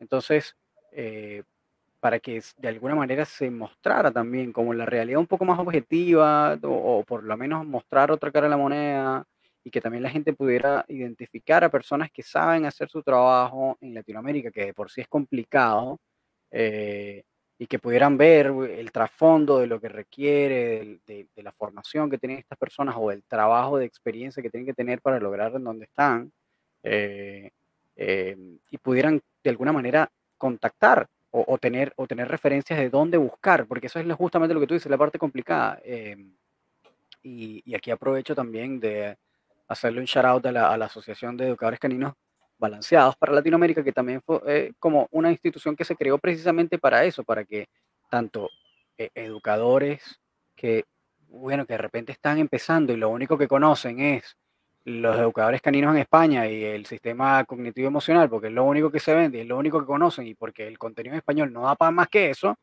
entonces pudieran buscar eh, otras cosas eh, de personas que si tal vez fueron formados en otros sistemas, en Estados Unidos, como tú, etcétera, que tuvieron acceso a otra información eh, y pudieran identificar entonces a quién acudir, clientes eh, y educadores que tuvieran tal vez información o que tuvieran simplemente un poco menos de, de tiempo en experiencia y pudieran buscar tal vez mentoría o conocimiento en otros que sí tal vez tienen ese, ese tiempo, esas certificaciones o, o- o la experiencia trabajando, ¿no? Em, y, y ahí tiene, yo te doy toda la razón, es como que es, es muy complicado como encontrar eso en Latinoamérica. por- creo que por eso hace falta personas, más personas como tú, que de repente tengan ese, ese tiempo trabajando con, desde cero. Es decir, desde recoger la caca del perro en la jaula, de haber tenido un tiempo de formación con un mentor, que es lo que nosotros siempre hablamos, de que en verdad está muy bueno y yo lo apoyo 100%. Yo soy, yo soy parte de esa licuadora de personas que empezaron eh, con, con educación muy básica y después con muchísima eh, online. Pero bueno, tuve la suerte de entrar como en un proceso de mentoría, en este caso con Gustavo y con, y con Thais Delgado, que era la otra educadora del Training Club. eh, y a partir de ahí aprender de otras personas. Eh, pero la cosa es que si tú no pasas por ese proceso, así sea un tiempo corto, eh, es muy difícil, la, curva se hace gigante si no tienes, aunque sea alguien que te pueda guiar en el camino mientras practicas esos conocimientos que adquiriste, ya sea online o por donde sea los hayas adquirido.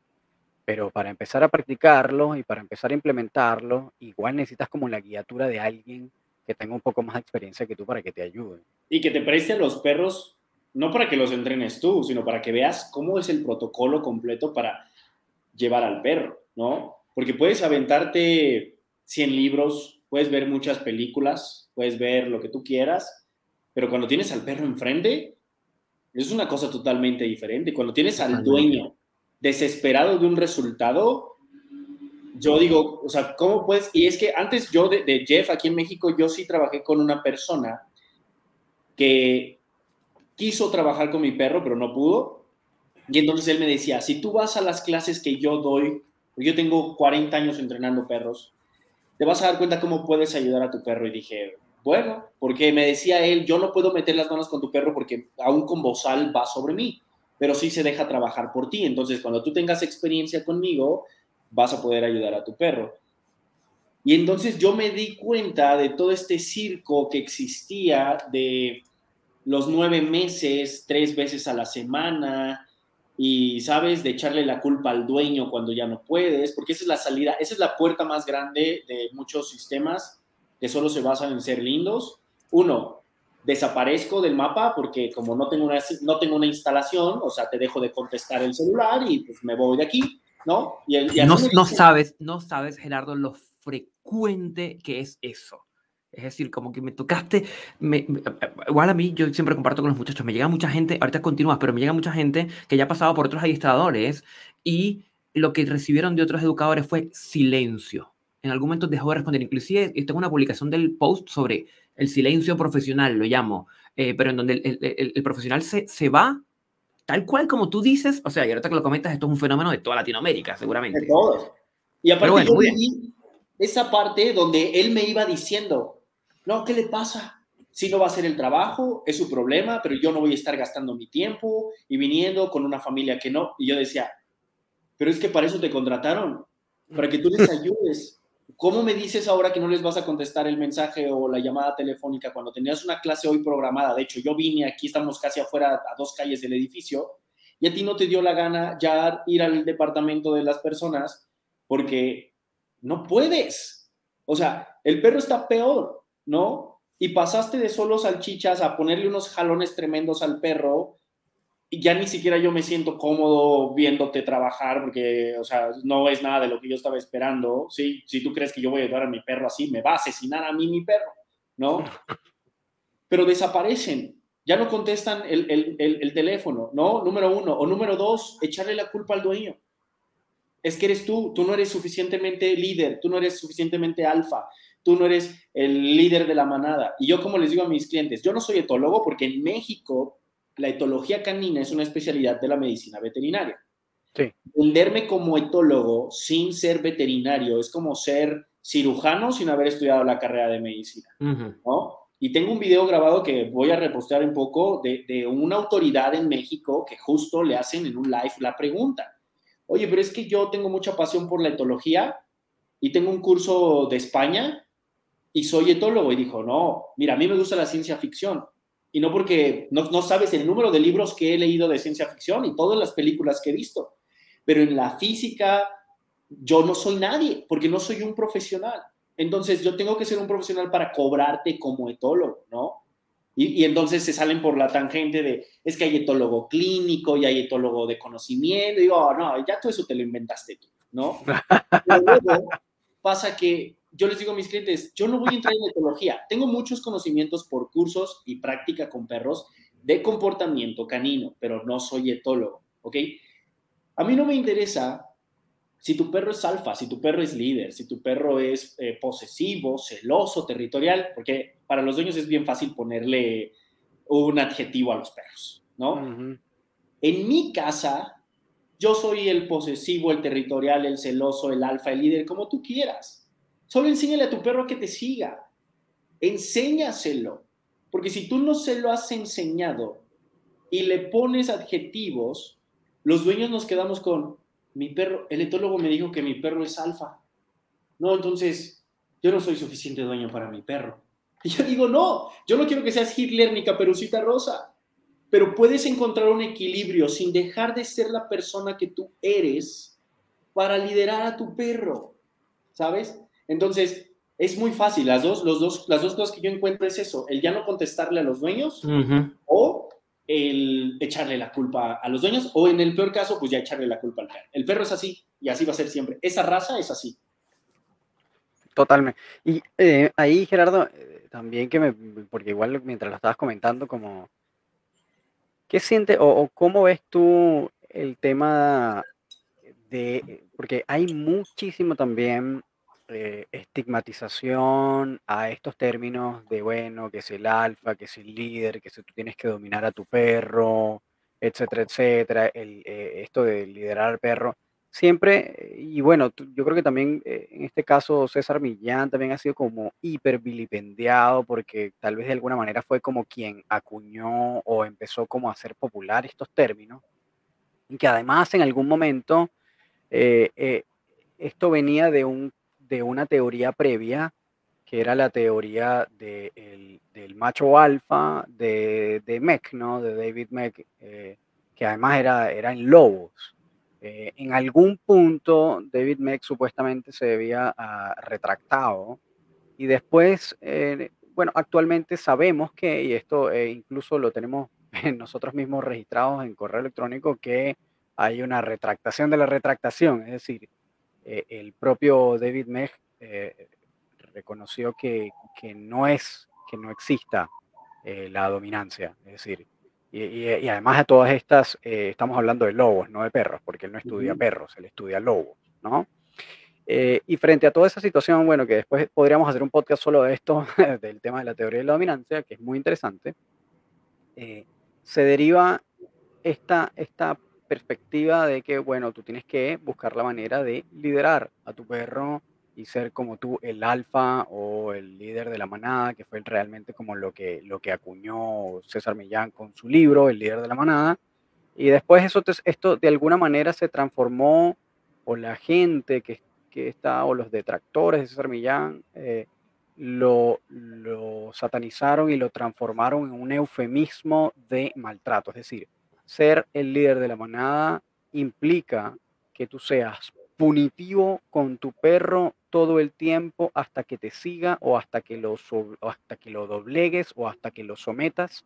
Eh, no importa qué, siempre y cuando tu perro te siga, cueste lo que cueste, así eso sea todo el tiempo eh, por el uso de la fuerza, porque además la teoría venía con la cosa de que, bueno, pero los perros o los lobos en la naturaleza, la manera de comunicarse hay agresión de por medio, por lo tanto, el, ese líder de la manada mantiene ese liderazgo a través de la agresión, por lo tanto, tú, como tienes que ser el líder de la manada, también lo tienes que hacer de esa misma manera, que además obviamente fue una súper mala interpretación todo este tiempo de esa teoría y de la interpretación que hace César Millán de esta, de esto, porque además él era, estaba muy influenciado por ese trabajo de, David Meck y de los monjes de New Skid. Eh, eh, y claro, eh, había mucho de eso presente, ciertamente había un, tal vez un, rol y mucho más, ciertamente antes era mucho más duro la cosa. Yo, yo todavía siento que, que, ese nunca fue el caso de César Millán, a pesar de que hayamos visto eh, momentos en donde haya tenido que aplicar presión, pero cuando tú ves detenidamente, detenidamente, si el trabajo de César Millán, fuera del corto los cinco segundos en los que le tiene que patear al perro porque le mordió la mano, que es lo que siempre putean por ahí, que es lo único que han visto en el resto de los episodios, eh, en, el en cualquiera de otras temporadas básicamente ni siquiera toca a los perros. En muchísimos de los episodios casi que ni los toca. Muchas veces le pone un slip y, y, eso, y hasta ahí llega. Jamás he visto a, un, a César Millán poniendo un prong collar en un episodio, por lo menos. Este, pero, pero, bueno, yo, yo, personalmente no, que la gran mayoría, me he visto bastante, la gran mayoría eh, son sleep o, de repente, y, simplemente manejo de correa, solamente eso, e, en, la gran mayoría, y, mucho de sensibilización. Eh, pero con todo y eso hay una enorme satanización y una enorme satanización del discurso. O sea, me gustaría que tú me aclararas, eh, cuando hablamos, cuando tú te refieres al liderazgo, ¿cómo lo, ¿cómo lo definirías tú en este caso? Ok, reglas claras, nada más. Y te explico. ¿Y cómo, cómo, una persona puede identificar cómo establecer esas reglas o qué cosas o, qué significa una regla clara? Mira, es muy común que yo me encuentre siempre con la escuela de César Millán, ¿no? O sea, con, tanto con entrenadores como con muchos dueños que vieron videos de YouTube, porque el maestro más grande del entrenamiento de perros, cuando no tienes idea de qué hacer con tu mascota, es ¿Qué hago con mi perro que se avienta otros perros? ¿Cómo hago que mi perro no ladre al vecino que pasa por el edificio? ¿no? Entonces, todos pasamos por YouTube en algún momento.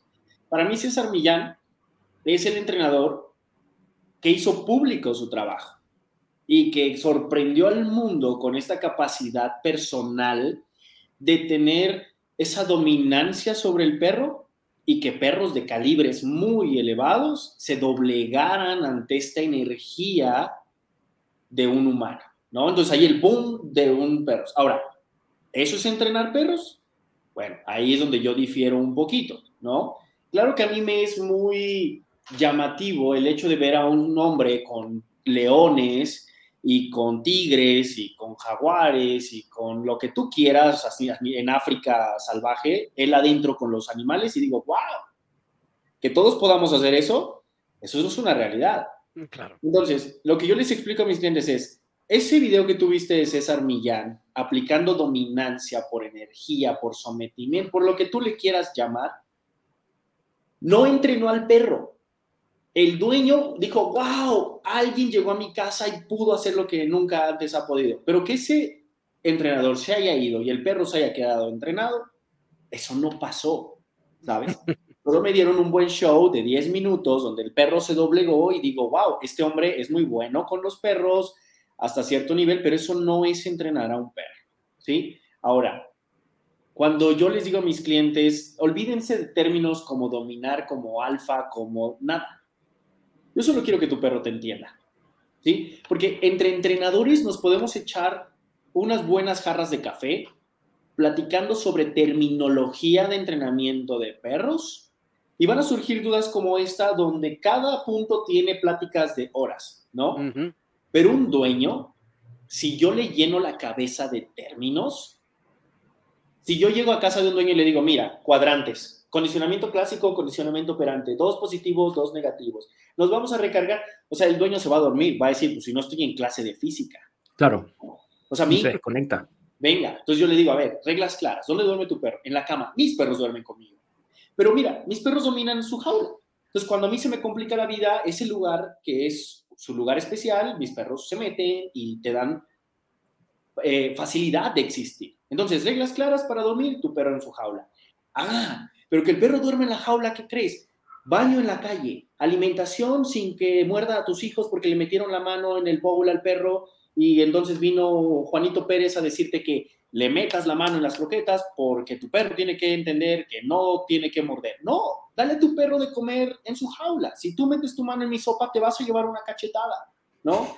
Eso es uno. Ahora, paseo. El mejor momento para una relación con tu perro no es en el sillón Netflix and chill, es caminando con tu mascota, ¿sí? Tú tienes un perro de departamento, eso no existe. Que tú hayas tenido este perro por la idea y porque eres un flojo es otra cosa. Pero ya tu perro despliega problemas de comportamiento, entonces vamos a cubrir las necesidades físicas y emocionales del perro para que después yo te pueda cumplir a ti pidiéndole al perro lo que requieres. Entonces, si tú le das, el perro te regresa. No necesitas aplicar fuerza, no necesitas aplicar dominancia, no quieres aplicar, que digo, si nos vamos a la raíz de lo que es dominancia, creo que todas las personas, hasta las personas que solo entran en positivo, hay una dominancia sobre el perro, porque lo estoy haciendo que haga lo que yo quiero. El solo hecho de ponerle una correa al perro y restringir su movimiento ya dejo de ser positivo, ¿no? Ah, Entonces, o sea, yo puedo navegar entre los conceptos con entrenadores infinitamente, pero los dueños no les interesa eso. Los dueños quieren ser capaces de ir a un café o a un restaurante con su perro, con sus hijos, pasar la bomba y regresar a la casa y tener una vida relajada, ¿no? Entonces, las reglas y la estructura, las, para mí es el paso a paso de tu día a día con el perro que te va a dar resultados que a ti te funcionen y que cubran las necesidades del perro. Si tú eres un, un cliente que solo demanda, pero no está dispuesto a cumplir, yo no puedo ser tu entrenador y discúlpame, pero yo no voy a someter a un perro a tus caprichos, ¿no? Para empezar, ¿para qué tienes perro? Y a veces eso es bien difícil de decirle a un dueño, o mejor ver su cara cuando le dices, o sea, ¿para qué tienes un perro? ¿No? Y antes yo me tocaba el corazón y decía, no, ¿cómo se lo voy a decir? Pero ahora soy muy sincero. ¿Por qué? Porque estamos en el camino, estoy llevando a cabo, me estoy llevando la vida del perro. Entonces, me dices que quieres un pastor alemán y acabas de regalar a tu bulldog francés no entiendo dónde está tu lógica de que ahora hayas ido a comprar un pastor alemán, ¿sabes? Entonces, mucho también en la educación de los humanos, yo quito la terminología y en palabras más humanas les explico cómo amar a su perro, de forma que no le cruces los cables y que no lo hagas dependiente de ti. Entonces, básicamente, eh, como para ver si de alguna manera entiendo lo que comentas, es que eh, estas reglas claras simplemente son eh, espacios en donde el perro pueda estar tranquilo sin que lo irrespeten, sin que lo molesten y satisfacer las necesidades de ese perro. Es más o menos eso lo que podríamos decir de estas reglas claras que estabas comentando. Más, más que algo en específico, voy a lo mismo, es la información que yo puedo darle al perro y cómo la percibe el perro para darme una respuesta. Es lo mismo como una escuela. buenísimo. Si vienen los niños a un colegio, hay reglas. Llegan, se forman en la mañana, esperan a que pasen a los salones, grado por grado, sabemos que si llega la maestra nos levantamos, sacamos nuestros cuadernos porque sabemos que hay una clase en específico, no llevo el uniforme de educación física cuando me toca honores a la bandera, ¿sabes? Hay muchas reglas que cuando se las voy explicando al, niño desde el kinder y primaria y secundaria, llega a la preparatoria con todos estos conocimientos. En algún momento fui dominante, en algún momento fui restrictivo, en algún momento realmente, o sea, a lo mejor sí, porque voy a lo mismo, la naturaleza del concepto es que sí, poner reglas es restringir y poner límites, pero fueron educados y hoy saben a qué vienen a la escuela. Entonces, si tú tienes un perro que sabe cómo funcionar en la casa, es porque le pusiste reglas. Eres claro en la información que le das y tu perro goza de equilibrio emocional, puesto que no vive en el paraíso de los apapachos y del amor, por lo tanto no despliega comportamientos que no deseas. Plus que pues tendría que abrir una pestaña donde hay perros que genéticamente vienen mal y claro, por claro trabajo correcto que tú hayas hecho, ese perro va a desplegar comportamientos que vienen en su naturaleza. Claro, claro. Entonces, es más darle el ABC al dueño de cómo reestructurar lo que la bola de nudos que ya tiene con su perro a claridad de comunicación con la mascota. Fantástico, fantástico, me parece muy interesante. Yo también creo que, bueno, en algún momento creo que también en unos episodios empezamos a hablar sobre el tema de la estructura y que, bueno, es súper importante tener como límites claros para el perro, que el perro sepa... Eh, esto, es muy, esto es muy básico, ¿no? Es como...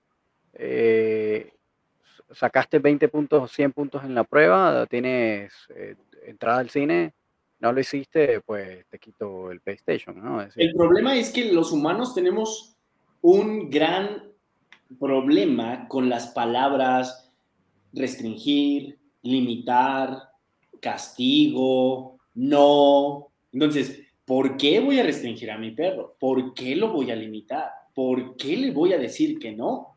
Y entonces yo les digo, es que tú estás humanizando a tu perro, pero no lo humanizas poniéndole un chaleco no lo humanizas pintándole el color, no, no lo que todos conocen como humanizar. Tú reflejas sentimientos personales en tu perro. Le compraste la cama súper esponjosa porque reflejas el sentimiento de descanso en tu perro, cuando por historia los perros duermen en el piso. Y tu perro ya rompió la cama tres veces, la monta, la orina. O sea, ¿cuántas señales más quieres de tu perro diciéndote odio la cama que me... Claro, que no quiere cama, exacto. Pero justo el dueño dice, no, yo quiero que duerma calientito. Yo, duermo, yo quiero que duerma acolchonado porque reflejas un sentimiento humano en el perro y entonces para mí estás humanizando al perro de esa forma, ¿no? Ahora, habrá muchos que les vaya bien así, qué bueno, ¿sí? Pero no, no me digas tu entrenador o dueño que porque tu pastor alemán o tu labrador funcionaron a punta de besos y a papachos, Quiere decir que todos los labradores y pastor alemán del mundo van a funcionar con esa regla. claro. En realidad, dice que no. Y los números en este país, en México, dicen que no es así, ¿sabes? si solo funcionara lo positivo, créeme, yo le pago el curso a ese entrenador y, y, venga, vamos a revolucionar a los perros en positivo y cambiamos el mundo. Pero no me digas que hay aún un millón de perros eutanasiados en Estados Unidos cada año porque ya pasaron la, por lo menos la cuarta parte por entrenamientos que no son realistas, que se basan en el corazón del entrenador o del dueño, que ese es un grave problema, entrenar basado en mi corazón. Totalmente. Eso, eso, eso sí me parece un punto importantísimo, que es como poner la emoción antes que la razón. Al final, cuando tú estás tratando de resolver un problema, los problemas no se resuelven con emoción, no se resuelven con intelecto, se resuelven con, con razonamiento lógico, con objetividad, con ver qué es lo que más funciona.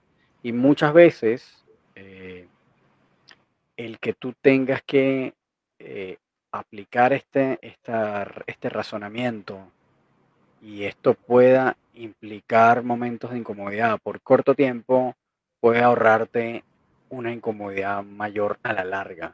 Em, porque además, es decir, cuando, cuando el perro está teniendo un problema de comportamiento, el perro no la está pasando bien tampoco.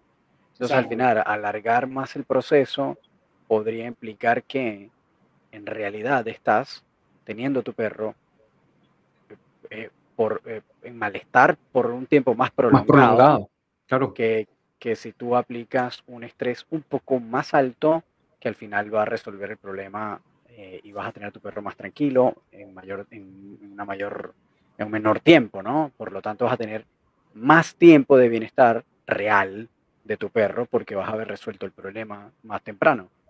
Entonces, es como esto de pan para hoy, hambre para mañana, ¿no? Claro.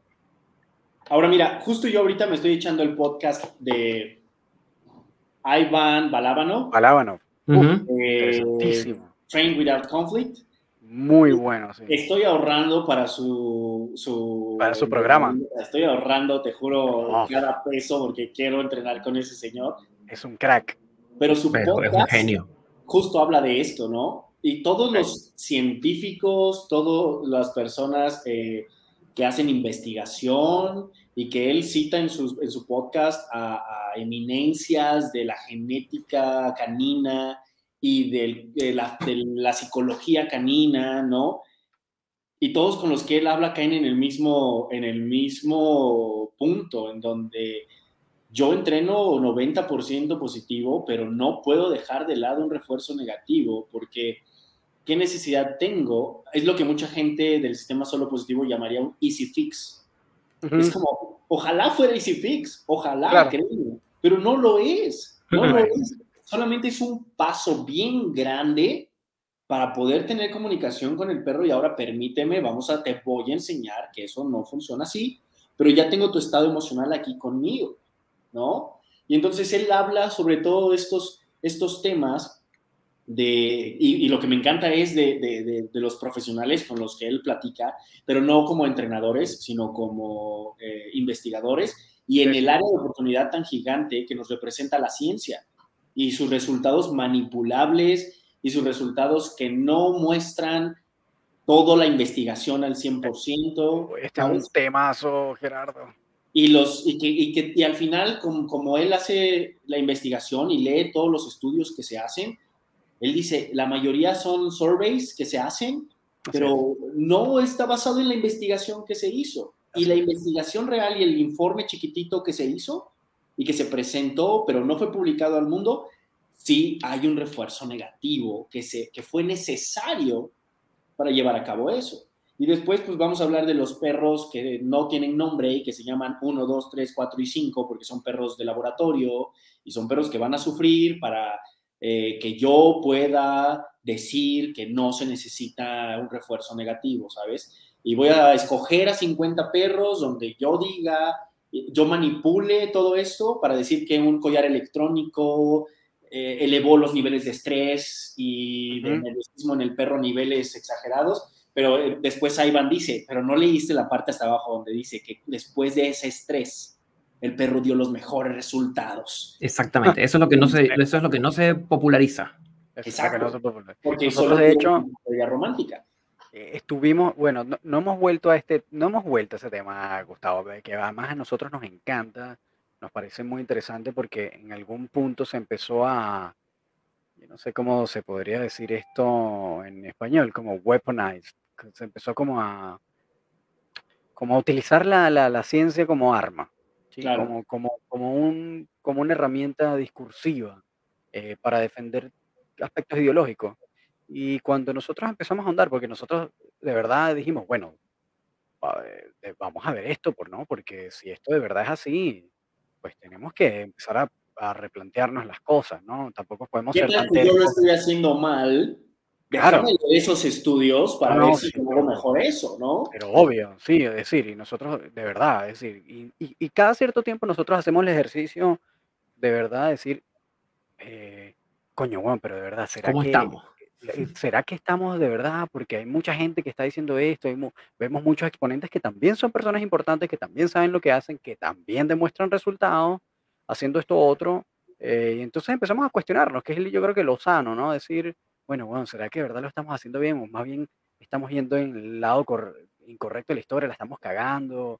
Eh, veamos bien, porque, porque hay que replanteárselo y uno, y uno tiene que ser como lo suficientemente eh, humilde para decir, bueno, no, no lo estoy haciendo, no estoy en el lugar correcto, déjame cambiar de opinión, ¿no? Y en ese interín de, porque al final nosotros, yo soy una persona que, que considera que la ciencia es la mejor forma, y en muchos casos la filosofía también, como la lógica, pana, al final, la razón es la única que, que debería prevalecer en este tipo de cosas. Entonces, al final, bueno, la única manera de mostrar las cosas es, mediante la ciencia. Entonces, veamos, porque si de verdad la cosa es así, tenemos que empezar ya a ajustar las cosas, lo que estamos haciendo. Y el momento en que empezamos a revisar varios de esos estudios, que los empezamos a desglosar de verdad, no a leernos el abstract y las conclusiones, que es lo que siempre hacen y publican por ahí, sino a leerlo de verdad, a pasar y repasar las condiciones, a leer, entender bien y, pasar como... La metodología, análisis de los datos, todo eso. Sí, los materiales, entender si eso de verdad era cotejable con lo que uno hace en realidad, eh, entender también qué, variables se estaban considerando, qué cosas no se estaban considerando, entender eh, también, por ejemplo, pasar eh, los mismos estudios, como los mismos materiales estadísticos y, y, correrlos uno por su cuenta a ver si dan los mismos resultados. Todo ese tipo de cosas lo hicimos. Ojo, Gustavo pasó, yo obviamente no sé de estadística, pero Gustavo sí porque estudió psicología clínica, y yo lo que empecé fue como a desglosar estas, me di la tarea como a desglosar estas cosas, a ver si se cotejaba con lo que se hacía en la realidad. Y lo que encontramos fue en muchísimos de estos estudios que vimos, primero lo que tú dices, que buena parte de esto eran, eran simplemente encuestas a dueños, en las cuales, por ejemplo, metían en el mismo saco eh, correcciones con collar electrónico, correcciones con pro collar, patear al perro, gritar al perro, sacudar, sacudirlo de la, del pescuezo, cosas que eran como maltrato de frente y brutalidad absoluta con eh, ciertas técnicas que podrían utilizarse en algún momento determinado, que además debería ser con una técnica y todas unas condiciones y unas características. Eso fue una de las primeras cosas. Después lo que encontramos también fue que eh, muchas veces las condiciones en las que se estaban evaluando para demostrar algo no se cotejaban con lo que se hacía en la realidad, por ejemplo. Trataban de demostrar alguna de estas, y esté, me, equivoque porque hace fue mucho tiempo que lo analizamos, pero era como tratar de ver si un perro eh, se estresaba más o menos con el uso de un collar electrónico, pero en una de estas lo que nos dimos cuenta era que estaban utilizando el collar a modo de trabajo de obediencia, eh, eh, y que además no, no es como realmente lo usa un educador apropiadamente. Entonces, como que los ejemplos que estaban dando de un uso al final terminaba siendo un muñeco de paja porque eso no era la manera correcta. Y son basados en el conocimiento nulo que tiene la persona que quiere demostrar que son malos. Porque el problema de la persona que habla mal de las herramientas es que nunca las ha utilizado. Así es, no las conoce. No tiene los conocimientos para usarlas. Sí, y, otra cosa que también nos dimos cuenta es que, ojo, eh, eh, las, en los pocos, porque de verdad son pocos, los estudios que eran cuasi experimentales, en donde había trabajo de campo, eh, la persona iba a un observador a ver a los, a los educadores, eh, también en esos observadores había cierto sesgo, porque lo que empezamos a notar fue que ciertos nombres se repetían de los autores de estos investigadores, y cuando los empezamos a buscar, lo que nos dimos cuenta es que algunos de estos, no, no, todos, pero una parte más o menos interesante de estos, educados, de estos investigadores eran ya educadores en positivo, y en estos encontrábamos nombres como Sassy Todd, que es de la Karen Pryor Academy, o Karen Overall, que es una tipa que es así, eh, positive advocate, así, hace campaña. Es decir, y podría mencionar otros nombres, pero, eh, pero lo que sí vimos es que se repetían muchos patrones que de alguna manera sabíamos que en un estudio científico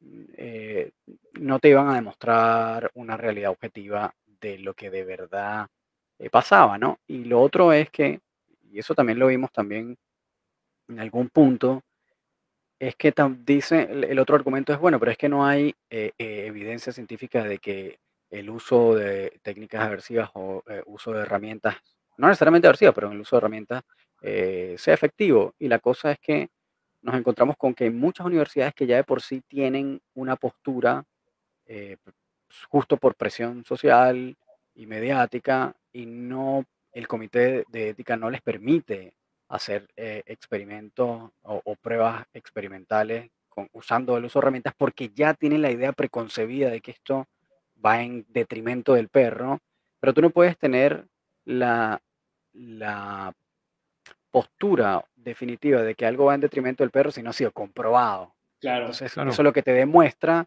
es que efectivamente ya hay una preconcepción, hay un prejuicio frente a algo que no ha sido demostrado. Entonces, por lo tanto, lo prohíbes porque ya tú tienes la idea de que esto está mal y hace daño, por lo tanto, no permito experimentar con él, independientemente que no haya sido comprobado. Pero entonces simplemente demuestra simplemente un tema ético, de postura, de, de, preconcepción de una idea, de, de, un prejuicio de una idea. Entonces, uff, este es un temazo, Gerardo, te para otro podcast gigantesco. Y si a eso le agregas el número de entrenadores que se ponen a ponerle cosas al perro, y a, que no tienen los conocimientos y la experiencia de trabajar ciertos comportamientos, pues nosotros estamos contra una piedra gigantesca que no solamente es toda la gente que vive en la mentira del sistema positivo, solo sistema positivo, más la gente que no tiene los conocimientos, que no tiene la experiencia y está echando a perder perros. A mí han llegado perros entrenados con e salvajes,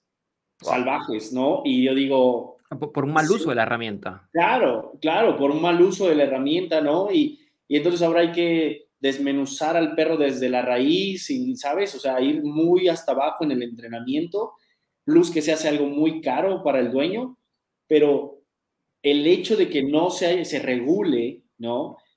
¿Qué persona puede poner las manos en un perro? Creo que también eso conflictúa mucho el sistema para muchos entrenadores que estamos tratando de trabajar y aprender todavía más para encontrar las mejores respuestas para los perros, ¿no? Claro. Y justo antes de empezar lo que platicábamos del tema este, ¿no? Que te dije, o sea, es que eh, tomas dos meses de clases y luego ya eres entrenador de perros, o sea, eh, a mí eso me causa mucho molestia porque yo pagué mucho dinero en el entrenamiento de mis perros y nunca obtuve nada que me diera esperanza, ¿sabes? Y los cuatro me dijeron, duerme a tu perro. Y hoy mi perro tiene 11 años y es de lo más feliz del mundo conmigo, ¿sabes? Y eso me lo dijeron cuando él tenía cinco. Entonces, eh, eh, eh, seguro esas personas siguen allá afuera dando consejos y entrenando perros, ¿no? Y mandando perros a dormir. Y, o sea, esa es la parte creo más complicada, aparte de, la falta de resultados eh, concretos, la ciencia. Claro, sí. Yo y ahí también una vez escuché en un, bueno, yo estoy también, así como hacemos esto, eh, escuchamos un montón de podcasts, ¿no? Entre ellos, obviamente, los de Balábano, eh, los Dog Trainers Podcast. Pero una vez también escuché uno de estos, eh, sí, creo que era el de Michael Chicacho, y estaba conversando con otra educadora que no recuerdo. En algún momento están hablando de, bueno, de, de, de, como el proceso de cómo se llega a, ser educador canino, ¿no? Y entonces eh, esta tipa concluye como que, bueno, la verdad es que tal vez no todo el mundo se vaya a dedicar a hacer esto, pero lo que sí podríamos como esperar, o lo que podríamos como aupar, es que todas las personas se formen como educador canino para ser el educador canino de su perro, que, que, que de alguna manera se gasten el tiempo y la plata para terminar, no, no de repente atendiendo a otras personas, pero sí atendiendo a los suyos.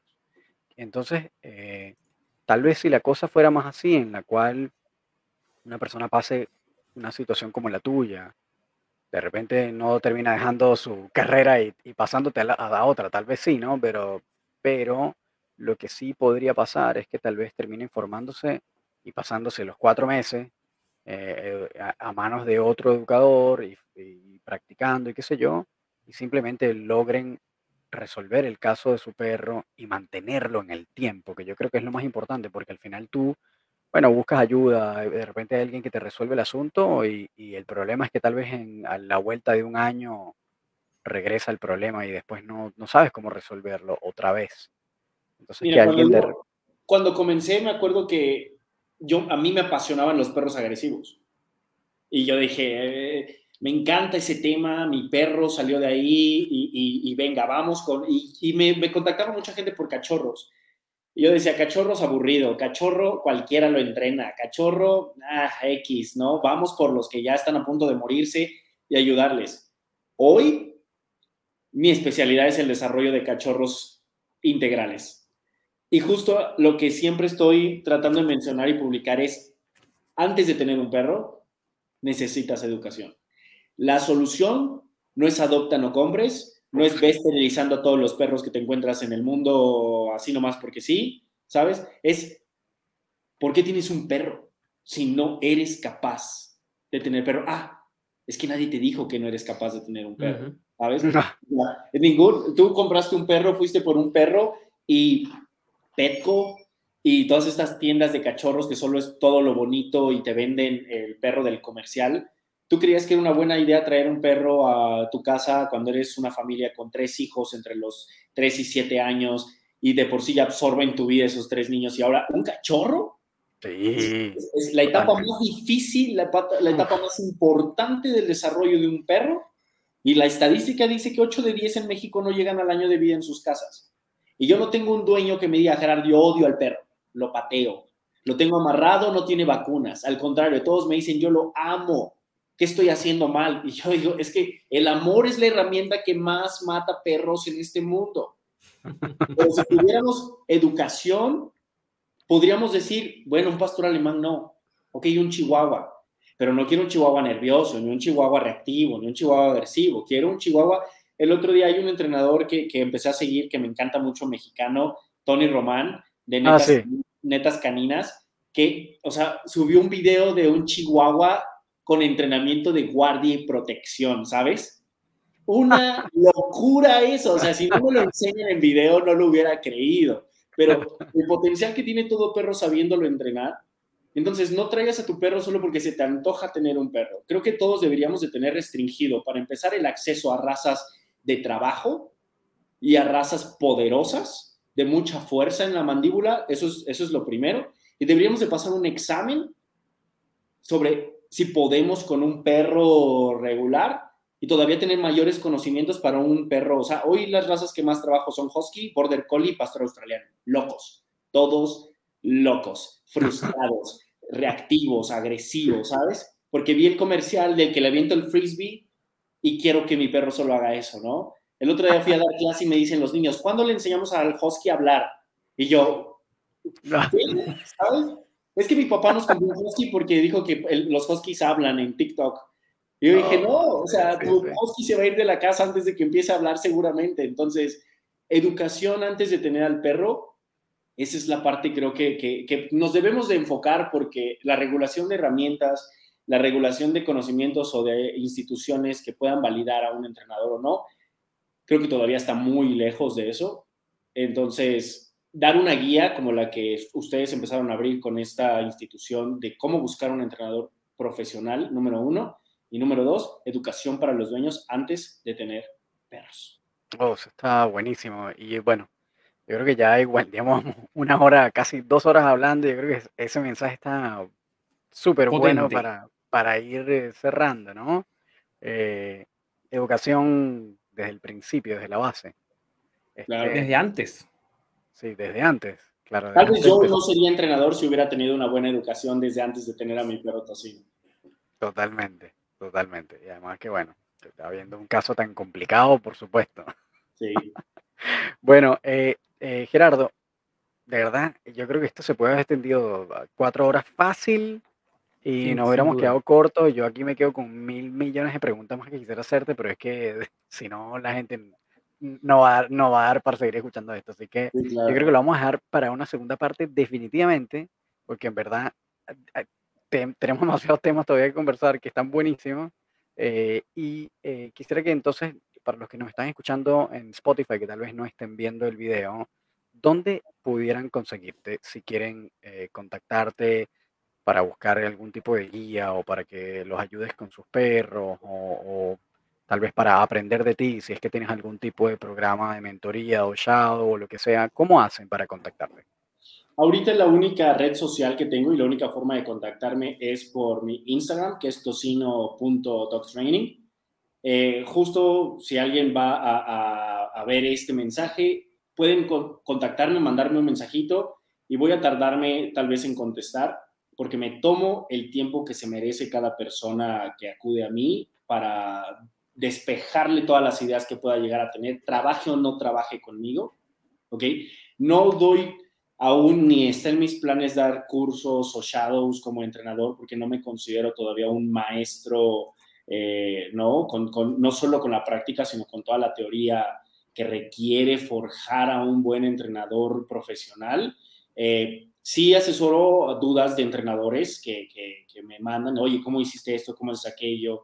Eh, y les doy tips, ¿no? Muchas veces hasta gratis, porque es un tema que me apasiona, ¿no? Y, siento que si me sabes llevar y me sabes sacar la información, no tengo ningún problema en echarme un café contigo y decirte todo lo que necesitas. Buenísimo. ¿Sabes? Porque al final, si yo ayudo a un entrenador, estoy ayudando a más perros. ¿No? Y cuando yo tenga más conocimientos y tenga mucha más estructura en mi negocio, tal vez pues, voy a requerir ver menos perros y cobrar más a entrenadores, pero por el momento ahorita no, no, no es mi intención entrenar personas. Eh, tengo un equipo capacitado por mí al 100%, son chicos entre 19 y 22 años que no sabes la pasión que despiertan por los perros. Hay una chica conmigo que estudia psicología, tiene 21 años, Rebeca, y o sea, entrenó ya a su perro a niveles muy elevados, ¿no? Y solo, yo digo, si yo me hubiera encontrado una persona a mis 21 años eh, que me hubiera inspirado en este tema, uff, no sabes. Y ahora la psicología tiene todo que ver con el entrenamiento de perros. Entonces, ella está ahorita súper apasionada, aprendiendo de mí y es lo único que, que, la única entrenadora real que estoy forjando. Y los demás chicos me ayudan en el día a día para mi negocio, pero hasta ahí. Y pues contactarme por mensaje en Instagram y ya yo les daré respuesta en cuanto pueda para solucionar ah. cualquier duda. El correo electrónico no, no tienes, ¿no? Solamente Instagram. Igual tocino.doctraining.outlook.com. Entonces, ese es nuestro correo. De cualquier lugar pueden escribirnos y también me voy a tomar el tiempo para darles una respuesta que te deje satisfecho, ¿sabes? Perfecto. Perfecto, perfecto. Bueno, entonces para los que están escuchando ya saben que pueden conseguir a Gerardo. Eh, eh, Gerardo, tú estás ubicado en el DF, ¿correcto? En la ciudad, sí, ahora Ciudad de México. Ahora Ciudad de México. Aquí ahora Ciudad de México, claro. Ahora Ciudad de México, sí. Perfecto, entonces ya saben que pueden conseguir a, Gerardo Mendoza en Ciudad de México, en su Instagram arroba tocino.doctraining o en su correo electrónico tocino.doctraining arroba outlook.com. Eh, eh, vale acotar también que Gerardo es parte de la Asociación de Educadores Geninos Balanceados para Latinoamérica. También lo van a poder conseguir por ahí en su perfil pronto, eh, que vamos a estar subiendo su, perfil. Y un fantástico placer, Gerardo, haber conversado contigo. Esto va para tres horas, para 20 horas más. Pero bueno, ya, ya de ser tarde ya también, así que de verdad muchísimas gracias por haberte apartado el tiempo. De verdad que sí, ha sido, ha sido muy rico escucharte y bueno, y tenerte aquí de invitado en el podcast. Muchas gracias a ustedes, chicos. También mi admiración total a ustedes dos y el agradecimiento infinito por haber creado esto que ya nos hacía muchísima falta de esta, de esta parte del de, habla hispana para que podamos tener una ventana más de lo que es el entrenamiento en vida real. Sí, Así totalmente, totalmente. Así que bueno, muchísimas gracias. Ya saben que pueden entonces contactarlo cuando deseen. Eh, gracias por haber escuchado. Gracias, Gerardo. Y entonces, nada, nos veremos en la próxima parte porque esto necesita una parte 2. Sí, toda la segunda temporada va a ser todas las segundas partes que tenemos pendientes. chicos. Esperemos. Gracias, Gerardo. Que Feliz noche. muy bien. ¿Qué tenemos, Román? buenísimo este episodio. Yo creo que, bueno, hubo un montón de información como muy clara, como muy concisa, sobre todo para los dueños, creo yo. Esto tal vez no fue tanto como para educadores, sino como para los guías. Creo que estuvo buenísimo en ese sentido. Así que este Sí, a mí me gustó, me gustó mucho, me gustó mucho. Me llevó como varias ideas para, para, para reflexionar, como siempre. Sí, yo también. Bueno, muchísimas gracias a todos por habernos escuchado, tomarse el tiempo de escuchar estas horas y 48 segundos, 48 minutos, casi dos horas. Casi dos horas, sí. sí. Gracias por haberse quedado hasta el final. Eh, espero que les haya gustado. Este invitado está buenísimo y bueno, ya saben que pueden contactarlo en el lugar de Latinoamérica donde estén. Si quieren contactar a Gerardo en sus redes o en su correo. Eh, recuerden que también pueden dejarnos a nosotros comentarios, sugerencias eh, o simplemente opiniones que quieran en el Instagram de el Laboratorio Canino, que es arroba Laboratorio Canino Podcast, o nos pueden escribir también a nuestro correo electrónico laboratoriocaninopodcast.com. Y si desean contactarse personalmente con nosotros, pueden contactar a Gustavo en arroba el profesor canino y a mí me pueden contactar en arroba ron.doctrainer en Instagram ambos. Y bueno, muchísimas gracias por haber llegado hasta ahora. Así que nada, nos vemos en el próximo episodio. Que estén muy bien, como siempre, cuídense. Wakanda Forever.